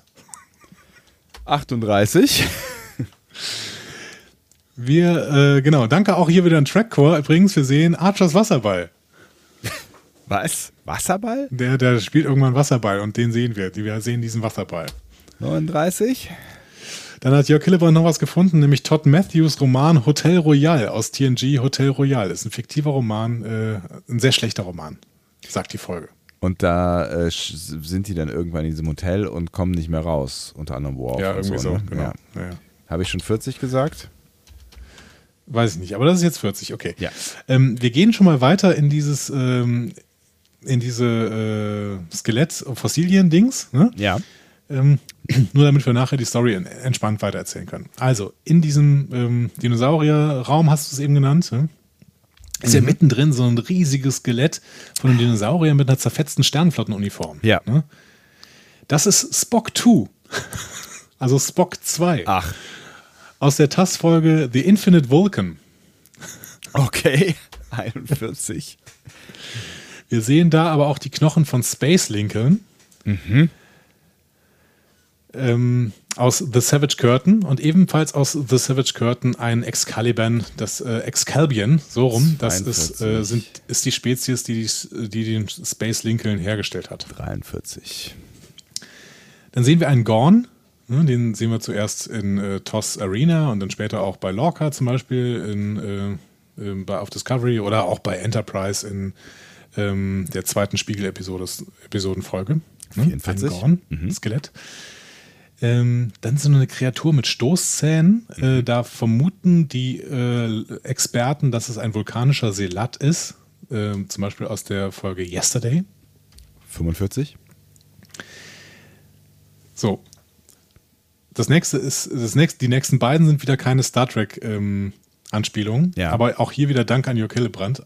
Zumindest für das eine. Ähm, der hat gesagt, ja, hier bei diesem Skelett hat eine Weile gedauert, das zu entziffern. Eine riesige vierbeinige Lebensform mit Hufen und nur einem Auge. Mhm. Ähm, Also ein, ein, ein einäugiger Zentaur. Und er sagt, der einzige einäugige Zentaur, den er kennt, ist aus äh, The Golden Voyage of Sindbad von Ray Harryhausen. Okay. Whatever. Außerdem sehen wir, und hier glaube ich. Äh, Zentau mit was? Mit, mit äh, einem Huf oder was? Genau, mit Hufen. Hufen und ein Auge. Okay. Ich musste gerade kurz an diesen einäugigen Typen aus diesem, was ist das, ein Spielberg-Film aus den 80ern denken. Ähm, mit diesen ganzen äh, späteren Stars als, ja, na, wie heißt er denn noch gleich? Die Goonies. Die Goonies, genau. Ist das Spielberg? Ja. Ähm, müsste Spielberg sein, ja, ja. würde ich, würd ich sagen. Da gab es ja, ja, auch so einen einäugigen Typen. Also, Aber ich glaube, der hatte keine Goonies erinnere ich mich gar nicht. Muss ich eigentlich nochmal sehen, mit Goonies. Ich glaube, das kann man, das kann man vielleicht sogar noch machen äh, heutzutage. Noch eine schöne Anspielung. Nicht Star Trek, deswegen nicht zählen. Wir sehen E.T. E.T. den Außerirdischen. das also gesehen. das Skelett von E.T. mit Geil. hochgehaltenem Finger. Geil. Ja. ja. Ähm, was wir auf jeden Fall aber noch zählen müssen, ist jetzt ganz am Ende der Episode. Ne, da ist, äh, sind die alle in so einem Diorama gefangen äh, das äh, einen außerirdischen Skelett von Abraham Lincoln zu haben scheint. Und das bezieht sich eben auch auf äh, Savage Curtain. Also eine 46 gebe ich dir noch. Ja. Das Spannende an Savage Curtain ist, dass es die Episode ist, in der zuerst mal Kales und Surak ähm, aufgeworfen werden, quasi. Also da wird quasi die Grundlage für die klingonische und vulkanische Kultur gelegt. Ah. Ja, nee, gib, mir, gib mir den Punkt mal nicht ähm, weil wir ja auch die, ähm, das Skelett von Abraham Lincoln und den Excalibur hatten wir schon. Excalibur heißen die Dinger. 45. So. Ich glaube, wir bleiben bei 45, weil eine Sache, da bin ich mir nicht sicher. Äh, trotzdem nenne ich es mal. Danke an Herr Eric S. von Twitter, der hier wahrscheinlich auch zuhört. Da fliegt irgendwann so eine kleine Holzkiste durch die Gegend und die sieht verteufelt nach der Impossible Box von Narek aus Picard aus. Ah, mhm. Aber ich habe durchaus auch bei Twitter schon den Satz gelesen: Sometimes things are only things. Ich bin mir nicht so ganz sicher, ob das auf Lower Decks wirklich zutrifft, aber maybe. Also, wir bleiben bei 45. Jetzt bin ich sehr, sehr gespannt, Leute. Trefft, habt ihr noch irgendwas gesehen, was ich jetzt nicht irgendwie gesehen oder mir zusammengesucht habe? Ich bin wirklich sehr gespannt. Also ich bin auch sehr beeindruckt, aber also mir war klar, dass ich da irgendwie äh, 90 Prozent nicht, nicht äh, gesehen habe, weil falscher Modus und falsche äh, fehlende, äh, äh, fehlende Kenntnisse. Aber ähm, das ist ja wirklich wahnsinnig viel. Crazy shit. Ja, das ist schon krass. Also es ja. ist wirklich krass. Äh, gut, aber ich meine, dafür ist ja auch so eine Sammlung da, dass man dann eine Anspielung nach der anderen aufbaut. Hm? Hm. Ja, ja, klar. Also ich, ne, es war, es war schon, mir war schon klar, als äh, Sammlung äh, genannt wurde am Anfang, dass, äh, dass uns, dass genau das jetzt hier passieren wird. So, aber den Rest erzählen wir jetzt auch relativ schnell. Ne? Also sie äh, treffen Siggi, der, der weist sie an, die Gegenstände im Raum durchzugehen, aber die hochwertigen Gegenstände in den Koffern zu lassen. Mhm. Und das funktioniert dann auch relativ schnell. Ähm, Siggi hat noch so einen kurzen äh, Zusammenstoß mit Rutherford und sagt, ah, du bist also einer dieser Cyborgs in der Sternenflotte. Und Mariner sagt, ah, mm. pass auf, der fängt an, dich zu sammeln gleich. Ne? Ja. Und Siggi gibt Rutherford auch seine Karte. So. ähm, Warum auch immer. Also ich meine, wann, wann, wann kommt man zu dem Schluss, dass man äh, sich freiwillig in eine Sammlung begibt? Naja, egal. Ja, keine Ahnung. So. Aber das hat äh, Kivas Fayo wollte ja auch, dass Data auf jeden Fall sich irgendwann in die Sammlung begibt. Ja. Keine Ahnung. Ähm, Mariner albert weiter rum, Jet will weiter hier Protokoll machen, deswegen geraten die beiden in einen Streit und dann wird das Schiff plötzlich dunkel und äh, ein Bild von äh, Hausi äh, in der Nähe zeigt eine holographische Botschaft. Message ist, ihr habt mich bestohlen und ich werde mich jetzt zur Wehr setzen. Ups. So, Segi beschuldigt Tandy, irgendwas bewegt zu haben, was die natürlich sofort äh, abwiegelt. Ne? Ja. Aber das Hologramm von Hausi feuert dann einen Strahl auf Tandy ab. Und bevor es Tandy treffen kann, schiebt Kay schon sich, äh, sie aus dem Weg und nimmt den Treffer selbst hin. Heldenhaft. Ganz Sicherheitsoffizier. Ja, voll. Ja, mhm. absolut. Der schreit vor Schmerz und wird in eine Puppe verwandelt. Whatever, ja ein, eine wunderbare Puppe, die ich natürlich gerne kaufen würde. Ja. Ähm, Brauchst du aber nicht, weil äh, das, es, äh, Enila hat schon eine gemacht. Genau, es gibt, sie ist quasi schon in, in Serienproduktion gegangen. guck mal bitte, guck mal bitte auf Twitter. Enila hat schon äh, eine wunderbare Keijon-Puppe gemacht. Ähm, ich hätte es fast zweimal liken wollen und äh, Michael Mann hat es aber für uns auch geliked. Ne? Ich finde es also, großartig, ja. Ganz, ganz große, äh, ganz großer Moment hier auch an der Stelle. Finde ich auch. Also äh, Glückwunsch in beide, beide Richtungen, äh, Nila. Erstmal für das äh, kreative Werk an sich und äh, dann noch für die Props hier vom Chef. Ja. So. Ähm, okay, und die versuchen jetzt natürlich Keishon mitzunehmen und äh, ihn irgendwie zu retten.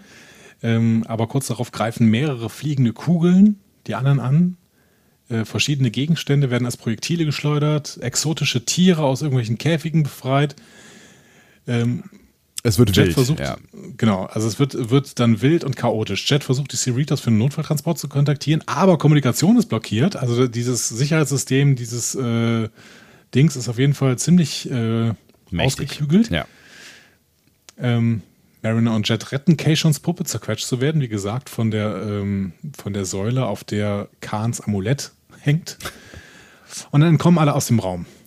Und jetzt kommt ein wichtiger Moment für Mariner, glaube ich. Weil Mariner schlägt vor, dass sie in den Maschinenraum gehen, Verteidigung deaktivieren ähm, und dann entwickelt so, eine, so einen Plan, ja. äh, um, um durch, durch andere Galerien zu gehen, um dorthin zu gelangen.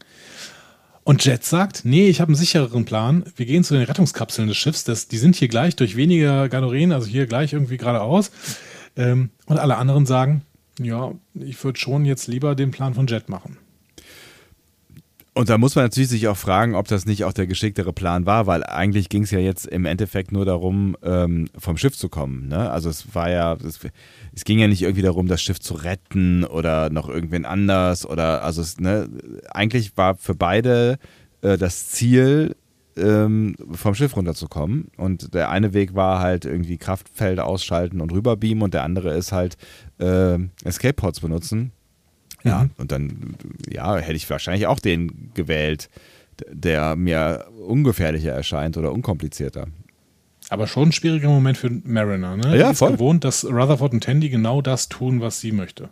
Total, ja. Aber das ist ja genau das, äh, was diese Folge auch ein Stück weit will, ne? Genau.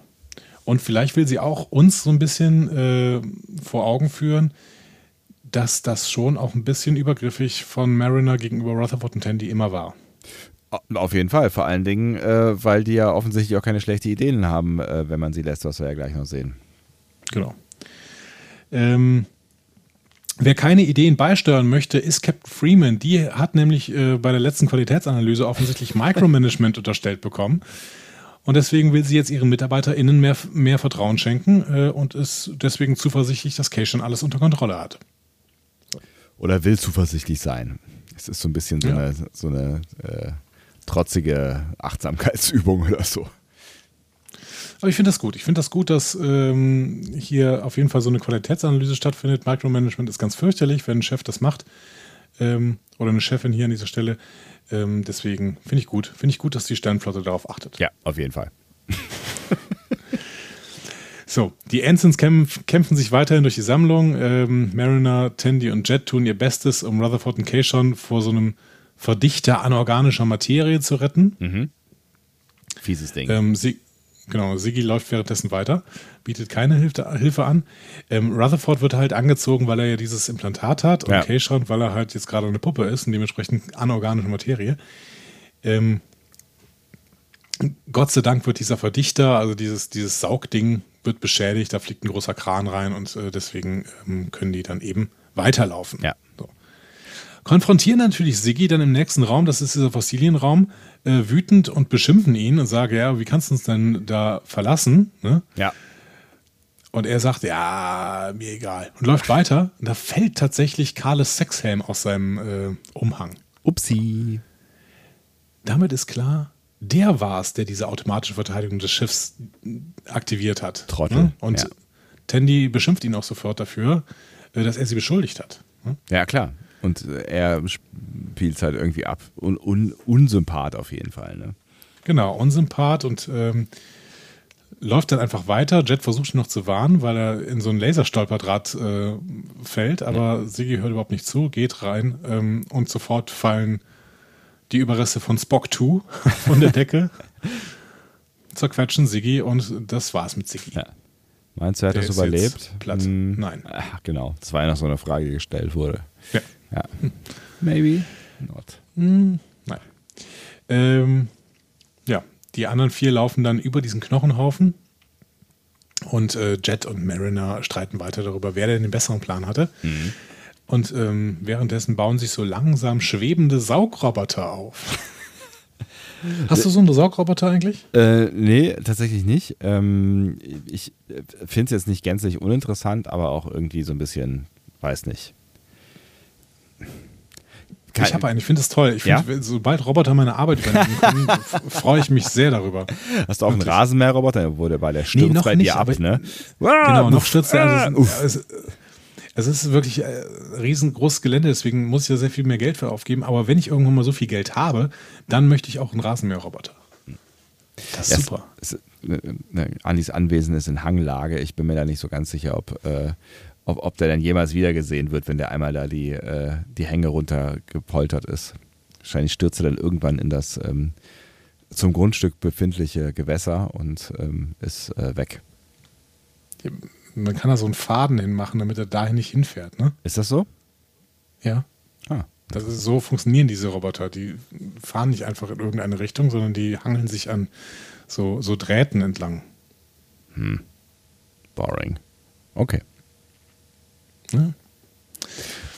Also, äh, patreon.com slash discovery kannst mir irgendwann einen Rasenmäherroboter kaufen.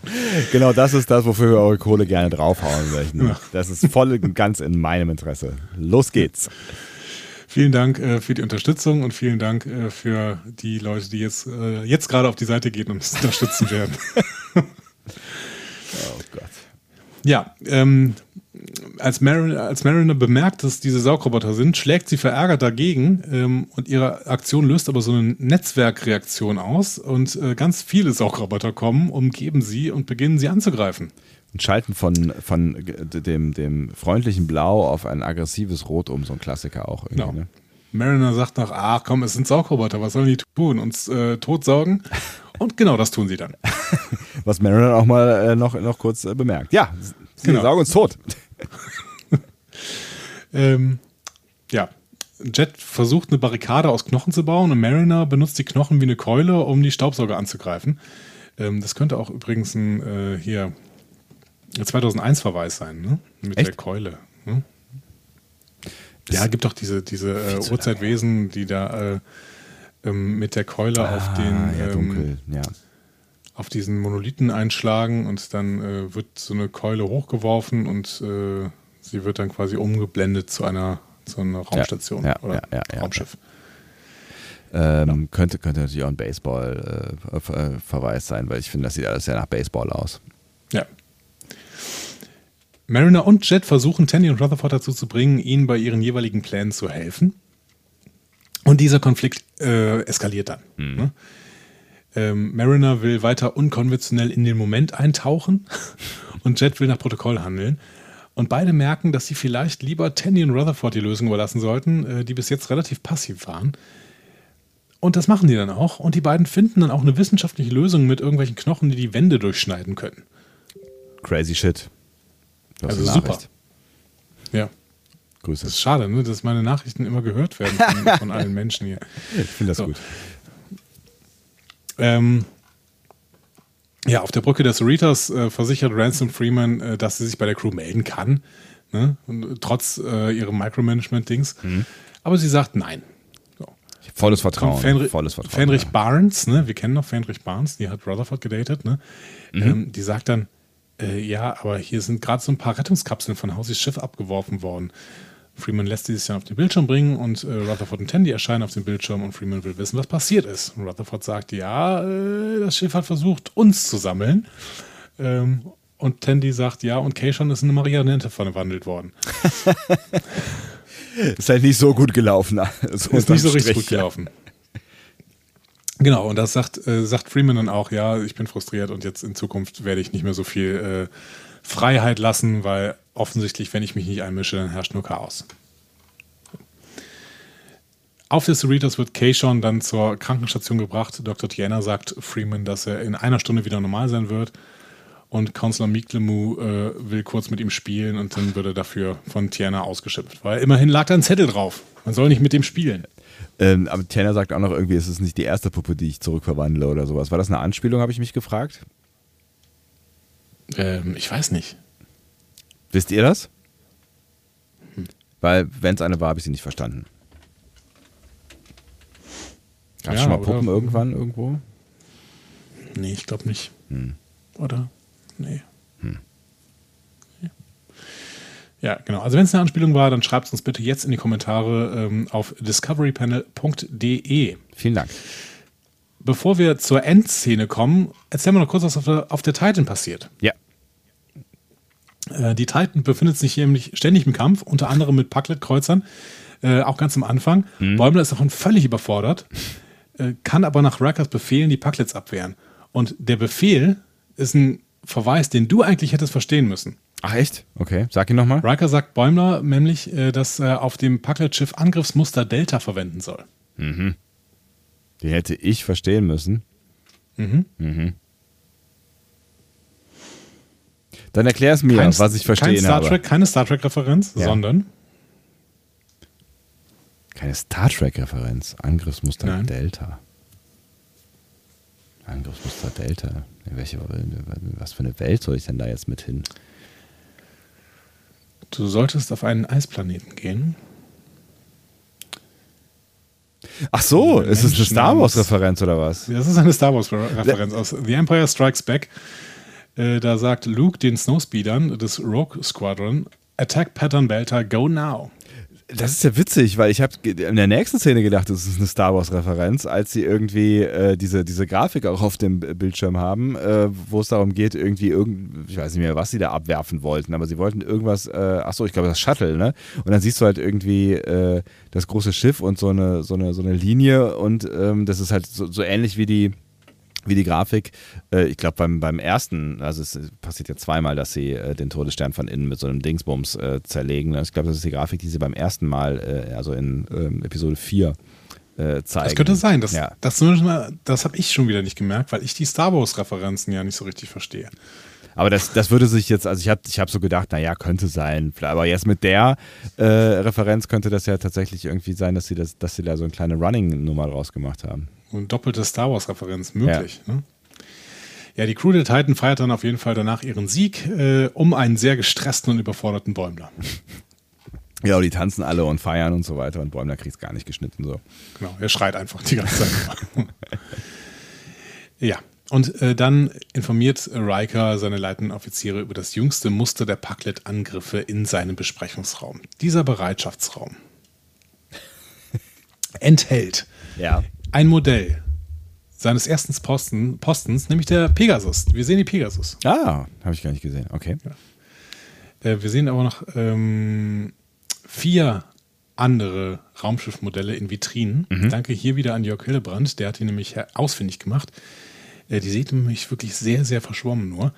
Ähm, es ist eine Titan 2 Rakete aus First Contact. Mhm.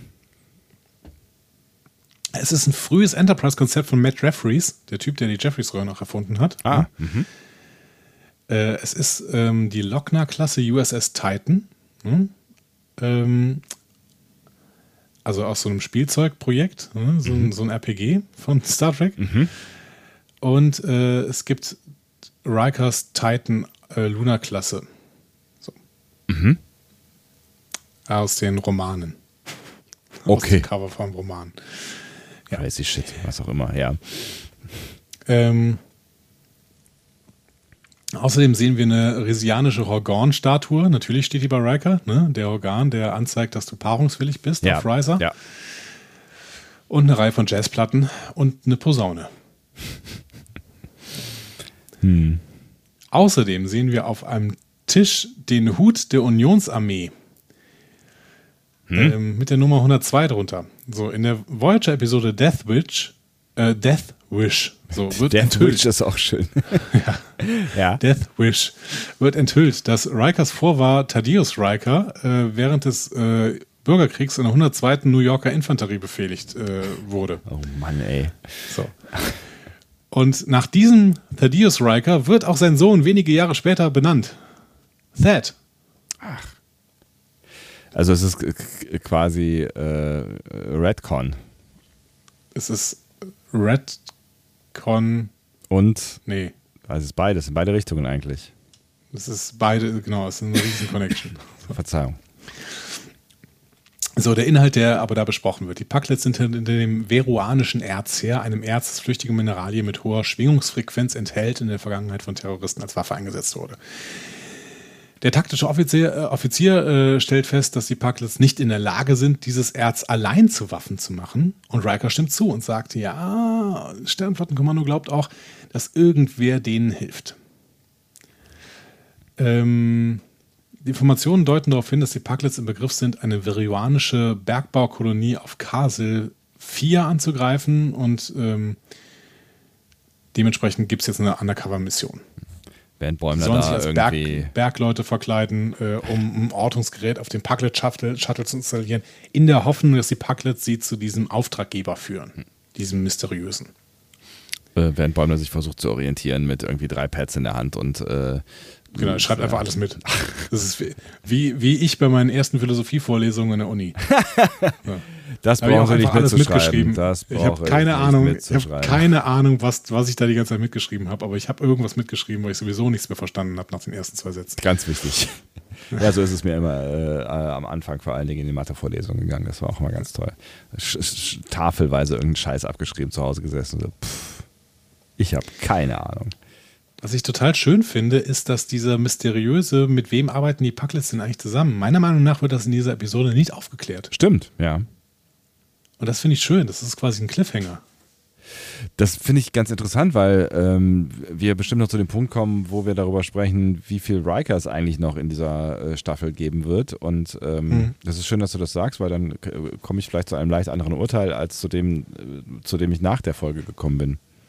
Ja, muss man mal gucken. Können wir gleich mal drüber sprechen. Ja. Also wir sehen dann Bäumler, der ist im Begriff, seine Undercover-Operation mit den anderen leitenden Offizieren der Titan zu beginnen.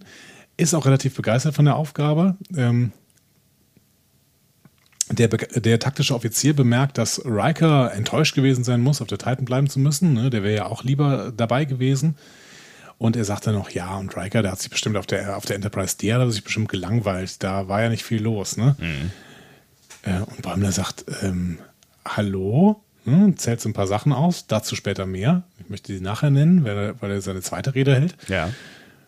Ähm, und die Offiziere lachen aber nur darüber und stellen fest, dass sie zahlreiche Konzerte mit Streichquartetten bestimmt veranstaltet haben. Was ja durchaus der Wahrheit entspricht. Was der Wahrheit entspricht, exakt, genau. Wir haben ja auch öfter gesagt, dass die Idee langweilig äh, gewesen sein muss, ne? mit diesen kulturellen Veranstaltungen da. Auf der anderen Seite, ja, Bäumlers Rede nachher, müssen wir nochmal drüber reden. Ne?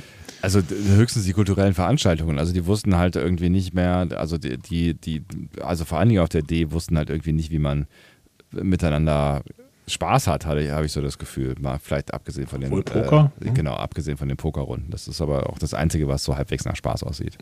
Ja, also was an Freizeitveranstaltungen.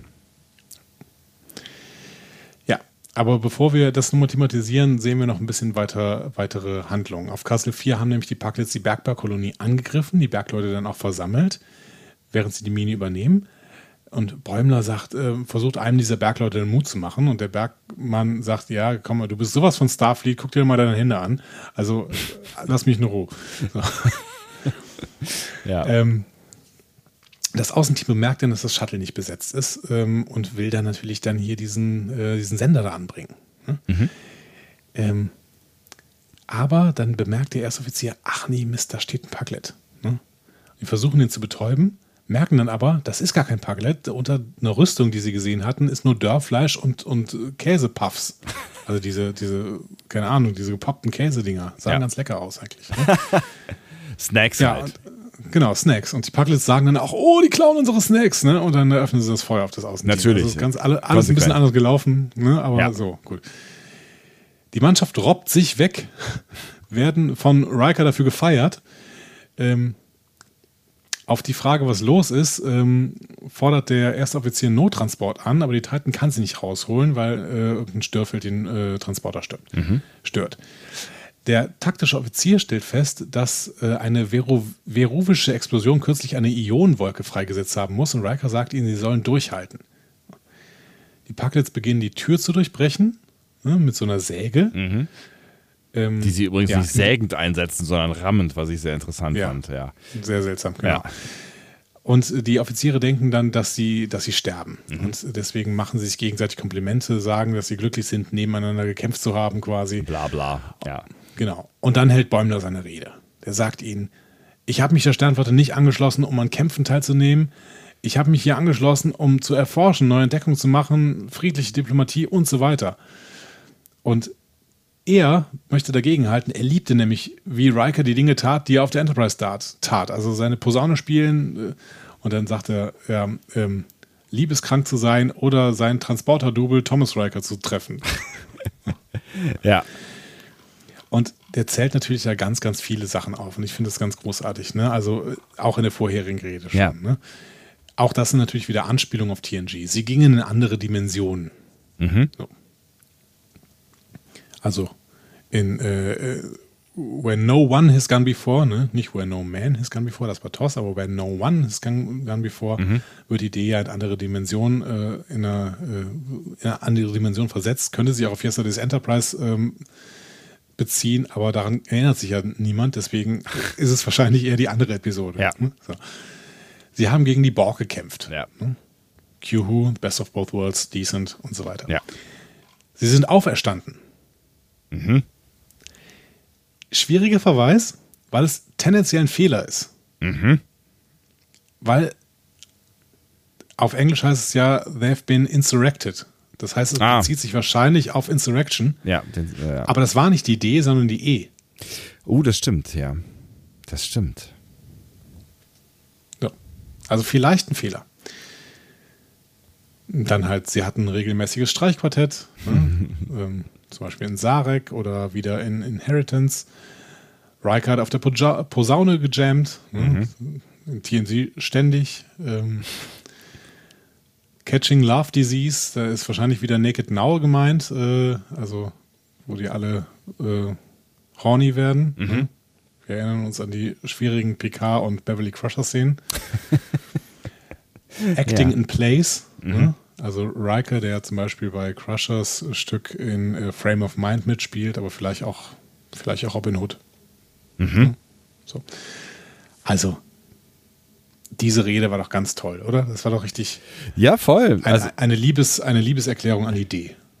ja, auch eine Liebeserklärung finde ich an das, was, was vielleicht auch so der Kern äh, von, von Star Trek irgendwie ein Stück weit ist. So ein bisschen so dieses, man könnte auch sagen, ein, ein kurzer Vorwurf an, ähm, an, an die Filme, die nach sieben kamen oder so. Also lasst diesen Action-Scheiß doch. Es gibt doch, es gibt doch viel wichtigere Werte, äh, die, die, die auch vielleicht auch viel, viel tiefer und viel spannender zu anzugucken sind, so, ne? Oder zu erleben sind, mitzuerleben sind. Und ja, es ist natürlich eine Liebeserklärung an die, ähm, an die Idee. Toll, du greifst, ja. hier, du greifst Ja. hier äh, einer, einem Punkt vor, den ich jetzt am Fazit nachher noch genannt hätte. Aber Ja. Findest du auch, es ist äh, ein kleiner Vorwurf gegenüber ähm, Discovery und Picard? Wenn, wenn man es konsequent weiterdenkt, ja. Ne? Also es ist ein Stück weit äh, schon auch so, so ein bisschen der Vorwurf gegen das Actiongetriebene. Ne? Oder vielleicht ist es auch ein, vielleicht ist es ja auch eher so ein Augenzwinkern. Ne? Also ich, vielleicht so ein, so ein, ja, co- come on, Freunde, ne? ähm, macht ihr mal den Action-Scheiß, wir, wobei auf der anderen Seite ist Lower Decks halt auch hart Action geladen. Ne? Also es ist ja jetzt nicht so, als wäre das jetzt hier die Vorzeige äh, Forscher-Serie.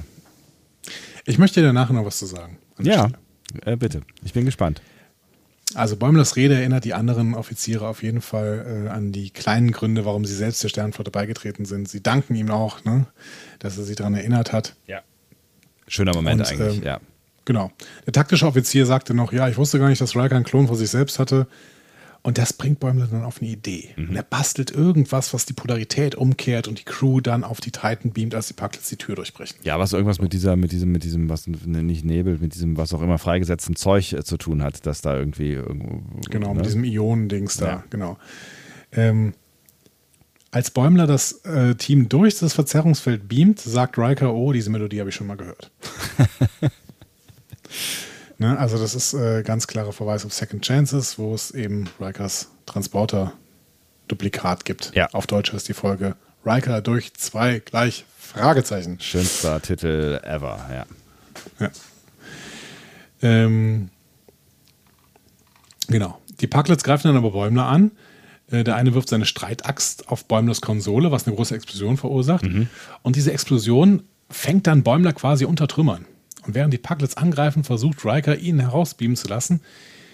Ist erst nicht erfolgreich, da das Verzerrungsfeld wieder eingreift. Ähm, aber dann leitet der Transporteroffizier, also der O'Brien, der Titan quasi, ja. leitet die Hauptstromversorgung um und initiiert einen sekundären Einstämme, Eindämmungsstrahl bla, und Bäumer, Bäumer wird dann gebeamt. Ja. Genau. Ähm, genau, Riker gratuliert Bäumler zu seinen Taten und währenddessen benachrichtigt die Brücke ihn, dass eines der Shuttle vom Planeten aus entdeckt wurde ähm, und der Pilot äh, ein Notsignal abgesendet hat. Ähm, die vermuten erst eine Titan, äh, eine Packlet-Falle, ja. ne? machen ihre Waffen bereit und äh, dann stellt sich aber heraus, der Pilot ist Bäumler. Ups. So.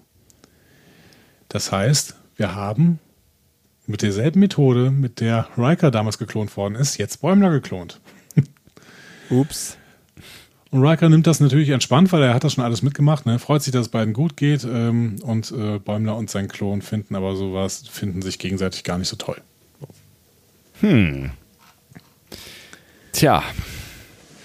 Ja, später ruft Riker dann Bäumler und seinen Klon in den Bereitschaftsraum. Gedenkt ihnen beide für ihre Aktionen auf Castle 4 ne? und bringt dann seine eigene Erfahrung mit seinem eigenen Klon auch da rein.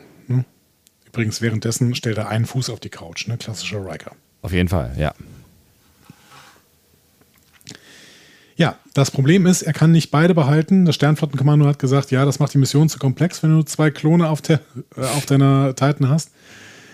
Ja, äh, also muss einer wieder zur Cerritos zurück und wird zum Fernrichter degradiert. Bäumler denkt, ja gut, das, wir, wir sind ja als Klone, das heißt, wir treten jetzt beide einfach einen Schritt vor und melden uns freiwillig. Ja.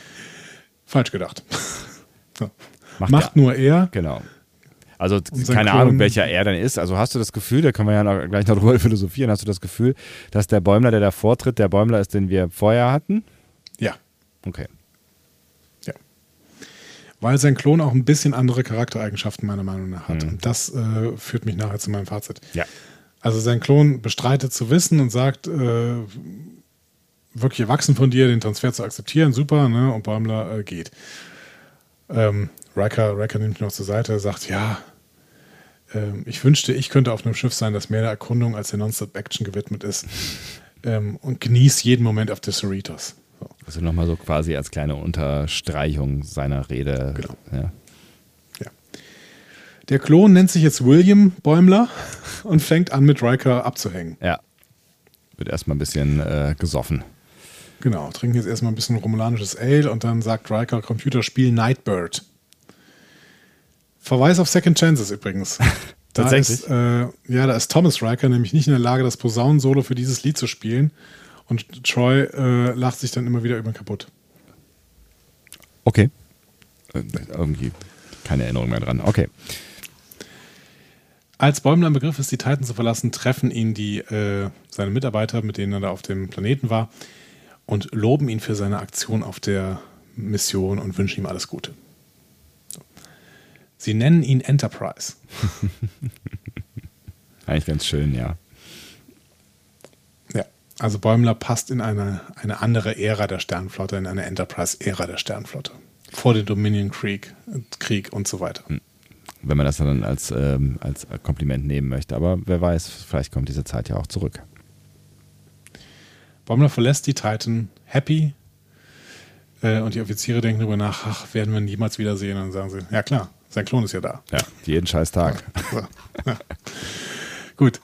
Wir gehen nochmal kurz auf diese Readers. In der Lounge essen Mariner, Rutherford, Tandy und Jet zusammen Mais. Mhm. Ähm, Mariner und Jet und entschuldigen sich für ihr Verhalten. Aber Ach, das ist keine Anspielung? Achso, doch. Nein? Doch, diese Maisnummer ist, meiner Meinung nach ist es eine Anspielung. Weil es gibt ja diese, ähm, diese Situation mit dem Rangabzeichen, ne, wo die alle sagen, hey Rutherford, bist du ähm, ja. oder nee, oder Jet, ne? Jet, Jet hat es, genau. genau. Ja. Jet, bist befördert worden? Nee, das ist ein Maiskorn. So. Und das ist, finde ich, glaube ich, schon eine Anspielung, nicht auf den Mais, sondern darauf, dass ständig das mit diesen Rangpins ständig falsch ist irgendwie. Ach so. Also Cisco hat äh, äh, verliert irgendwann zwischendurch mal einen Pin. äh, Jordi kriegt mal einen Pin dazu irgendwann plötzlich. Hm. Also das wird immer wieder falsch gemacht. Es wird auch selbst, selbst in Lower Decks in der ersten Staffel ist schon mal falsch gemacht worden. Okay. Mhm. Ja. Das heißt, das ist, finde ich, glaube ich, darauf ein, eine Anspielung.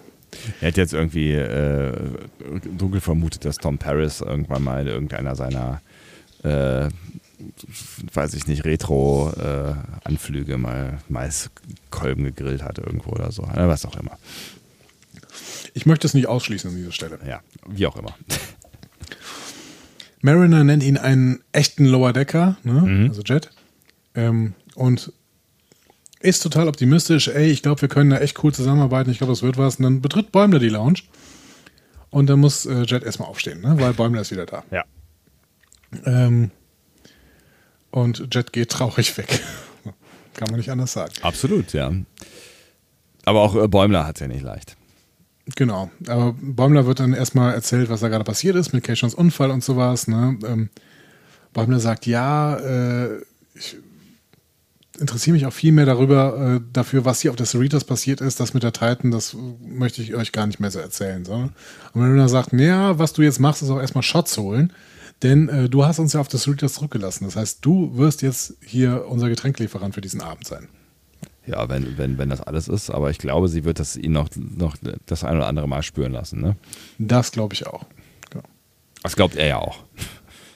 Während äh, er die Getränke holen geht, nähert sich Kay schon, der ist jetzt keine Puppe mehr. Ähm, der nähert sich einer, ein, einer, ja, einer Offizierin, mhm. versucht es mit einer Pickup-Line, ähm, aber seine Pickup-Line funktioniert nicht und deswegen lässt sie ihn in einer Bar zurück und dann sagt er einfach Shaka when the walls fell und genießt seinen Drink. Ja, ja schön. Ja, schön, dass wir ihn auf jeden Fall noch haben. Das hat mich sehr gefreut, dass das, äh, dass das weitergeht. Ja, ich freue mich auch. Das ist, äh, ist wirklich eine ein gute Einführung. Gute, guter Offizier, den wir jetzt hier neu haben. Ja. Und was sagst du jetzt zur Folge? Ach so, ja, stimmt, das war es ja schon. Ähm, ja, ich habe wieder, ich habe wieder tatsächlich viel Spaß damit gehabt und ich, äh, ich finde es ich find's total schwer ähm, bei diesem ganzen, bei dieser ganzen Explosion. Und das habe ich mich äh, beim, also das, ich habe mich schon beim letzten Mal gefragt, wo setzt man da eigentlich an? Also oder, oder wie fühlt sich wirklich eine schlechte Lower Decks Folge an? So, ne? Mhm. Äh, also wie, also ich erinnere mich, dass wir bei der letzten Staffel schon auch einfach qualitativ hier und da mal einen Unterschied gespürt haben. So, vielleicht wird das ja auch nochmal kommen. Ähm, aber ich habe ich hab wieder total viel Spaß gehabt mit der Folge, auch wenn ich nur einen Bruchteil der 275.000 Anspielungen, die du äh, ja heute alle einzeln aufgezählt hast, ähm, äh, verstanden habe, war die Story wieder, finde ich, sehr turbulent und sehr witzig und, und äh, cool und äh, gerade Charaktere. Also, ne, das mit Jet fand ich eine coole Idee, ähm, um auch so ein bisschen, äh, ne, ein bisschen, noch ein bisschen Marinern Gegenpart zu geben. Ähm, ich fand es cool, dass die vier zusammen unterwegs waren. Ähm, irgendwie diese ganze, die, ne, diese ganze Interaktion, also es, es, hat ja auch irgendwie alles so ein bisschen wieder was gebracht für die Gruppe, glaube ich. Mhm. Und äh, ja. wo, wo es auf, man hat das ja auch, äh, das war ja auch so ein Thema in den Interviews, äh, bei denen du beiwohnen durftest. Ähm, bin mir gar nicht sicher, ob man die vier überhaupt mal auf so einer Mission, glaube ich, bisher nicht zusammen gesehen hat. Ne? Ähm, ja, doch. Ähm die waren da, als, als sie angeklagt waren zum Beispiel. Ah ja, stimmt, da waren sie alle zusammen, da hast du recht. Ja. Aber das war ja auch vielleicht die, die mitbrillanteste Folge der, äh, der letzten Staffel. Ähm, nee, das war die Filmfolge. Ja, vielleicht auch das. Ja, die war schon auch gut. Egal. Ähm, the, Rise of, the Rise of Vindicta. ja, ich muss mir die erste Staffel nochmal angucken. Lange Rede, kurzer Sinn. Also ich habe viel Spaß gehabt ähm, mit, mit, mit vielen kleinen Details, die ich dann auch verstanden habe. Ich fand, Kayjon ist eine, oder Kayshon ist eine ziemlich coole Figur, die, auch wenn sie jetzt nicht so total äh, breit äh, in dieser Folge vertreten war oder schon irgendwie aber nicht so viel sprechend, ähm, finde ich es find bisher auf jeden Fall eine, eine echte Bereicherung. Ich habe sehr viel Spaß mit dieser Figur gehabt. Und gerade so diesen ähm, diesen, diesen Bäumler-Moment, äh, über den du ja wahrscheinlich gleich auch noch sprechen wirst, den fand ich auch echt, fand ich mal irgendwie einen schönen, schönen deepen äh, Moment irgendwie in der Folge und offensichtlich ja vielleicht noch mit, mit mehr drin, als man im ersten Moment so äh, meinen mag. Ähm, ich habe wieder viel Spaß mit äh, Jonathan Frakes alias Riker gehabt. Also ich habe vielleicht sogar noch ein bisschen mehr Spaß gehabt mit Folge 2 als mit Folge 1, aber ich habe auf jeden Fall Spaß mhm. gehabt. Das ist eine, also Ja. Ne, das ist eine, ich finde, es war eine echt, echt coole Folge und ich finde nach wie vor, ich glaube, das habe ich bei der letzten Folge ähm, auch schon gesagt, ich habe das Gefühl, dass sie gerade so, so, so, ein bisschen mehr auch noch, ähm, auch noch aufbauen, also dass sie noch ein bisschen mehr für die Charaktere tun und das macht es irgendwie gerade auch echt spannend, weil die explosionsartigen Stories, die hatten wir ja schon in der ersten Staffel viel. Ich brauchte ja gar nicht immer so total knallig zu haben. Ich mag dann eher so die, die ruhigeren äh, Momente, wo irgendwie es weitergeht mit oder wo man mehr über die, über die Charaktere erfährt oder vielleicht auch mal einen neuen Charakter mhm. äh, kennenlernt. So. Und davon gab es ein paar. Ja. Ja. Ich würde da total zustimmen. Ähm dass diese Folge auch ein Ticken sogar besser war als die erste. Ähm, ich finde Lower Decks bemerkenswert stabil. Ja, total. Also, deswegen, ne, deswegen dieses Gefühl von, wie war das eigentlich, wenn mal eine Folge richtig schlecht ist, so, ne? Also wie fühlt sich das ja. an? Also, weil ich mir irgendwie doof vorkomme, immer zu sagen, hey, ja, war eigentlich nett, war eine schöne Folge, war cool, war, ich habe ja. hab echt Spaß damit gehabt, so, ne? Das Einzige, was ich wirklich denke, ist, wie lange kann man das denn durchziehen, bis, irgend, bis es irgendwann nervt? So, aber ähm, es nervt halt mich null, deswegen macht's ja. weiter. So, macht, macht, macht. Ich will auch vielleicht, keine Ahnung, du kannst auch erstmal eine Episode, äh, zu jeder Serie eine Episode machen, die das irgendwie verstrickst oder sowas, ne? Oder, ja. oder äh, Spiegeluniversum oder was. Du kannst wahrscheinlich noch eine Milliarde Ideen aus diesen bisherigen 800 Folgen Star Trek das war übrigens Folge 803. Krass. Äh, du kannst aus diesen 800 Folgen Star Trek noch tausende von Sachen äh, rausziehen irgendwie. Ja, ne? ja es das nutzt heißt, sich nicht äh, so richtig ab irgendwie. Ne? Das ist, ich finde es auch echt bemerkenswert. Ja. Ne? Also, also selbst wenn man jetzt halt diese ganzen totalen Deep Cuts und so weiter oder die, ne, ne nur, nur, nur die oberflächlicheren Anspielungen versteht, also ne, man, man versteht ja, was die da tun und trotzdem nutzt, also und das machen sie ja seit Folge 1 im Prinzip und trotzdem nutzt es sich irgendwie nicht ab mit diesem ganzen, ja. mit diesem ganzen Gefühl, mit diesen ganzen, die, ja, das, also eigentlich ist es ja ein, ein Spielen mit alten Gewohnheiten so, ne?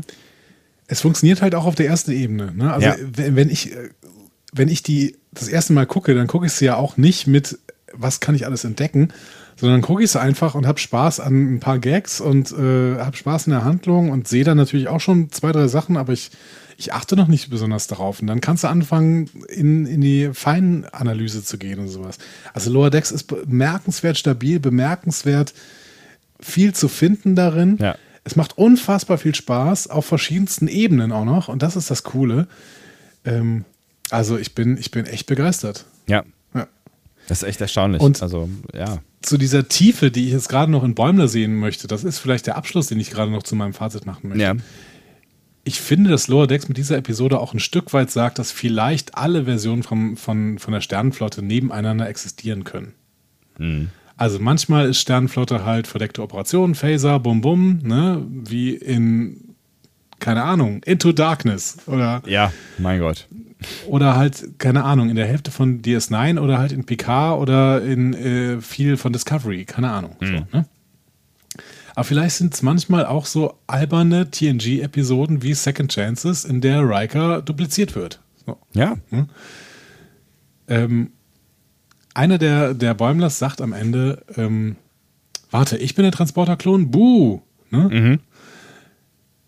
Die große Botschaft ist viel klüger, meiner Meinung nach. Die sind nämlich beide ja der wahre Bäumler. Also ein Klon hat ja an sich, dass sie beide der wahre Bäumler sind. Ne? Ja. Das ist ja, die können sich darüber streiten, wer der Geklonte ist, aber im Endeffekt sind sie beide der Normale. So.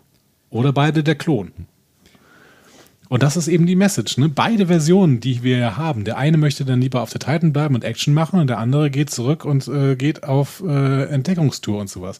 Und beides kann nebeneinander existieren. Hm.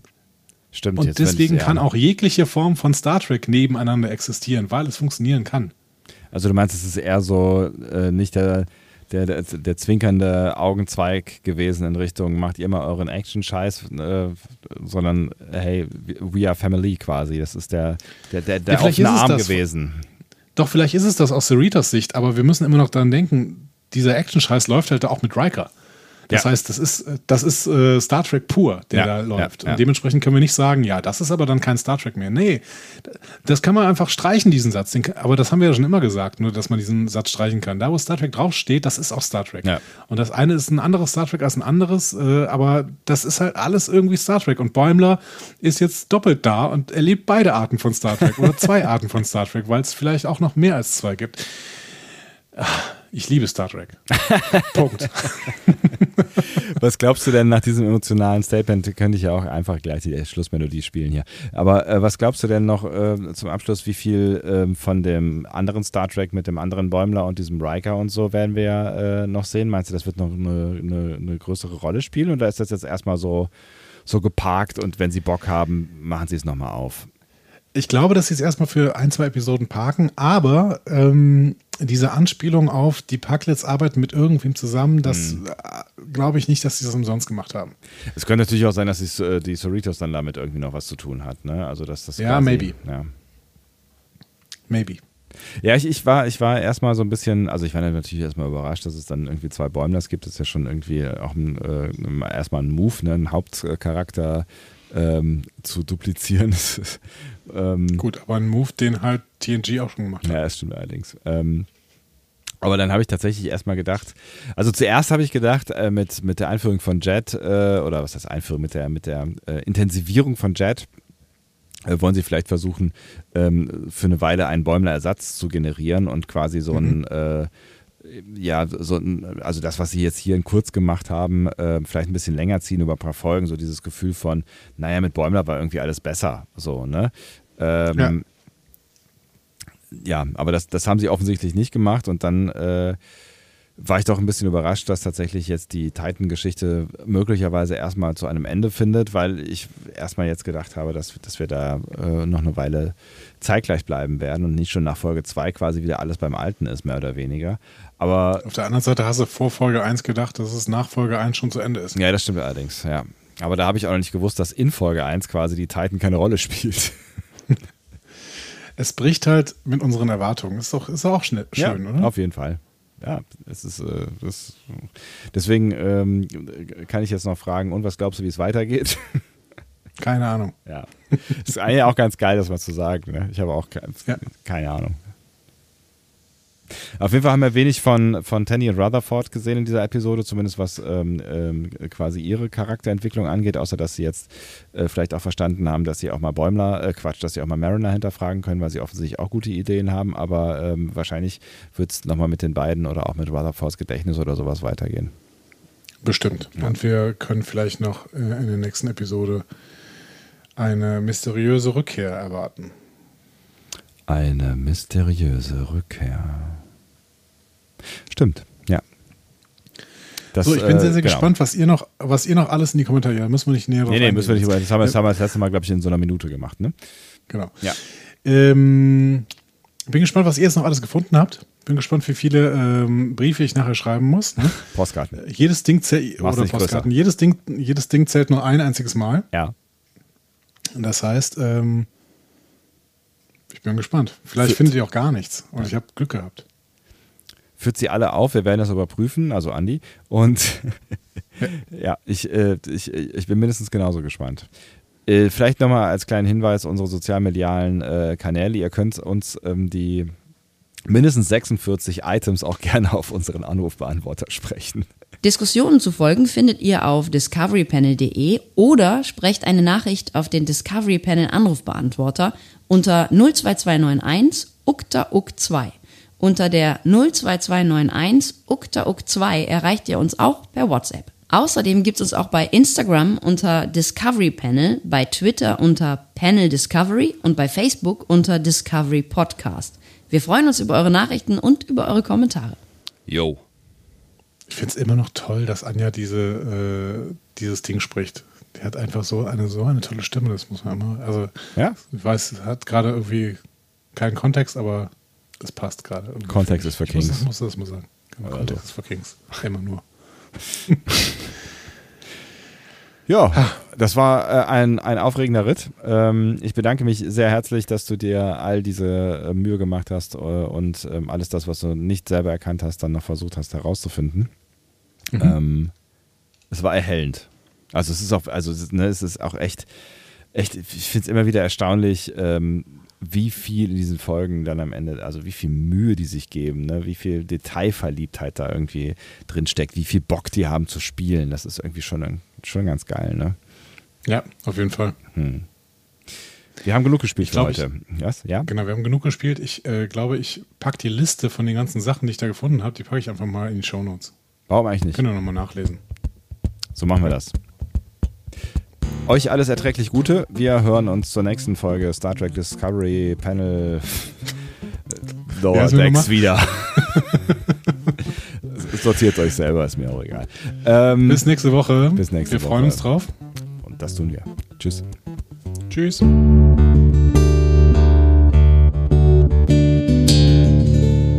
Mehr Star Trek Podcasts findet ihr auf discoverypanel.de. Discovery Panel. Discover Star Trek.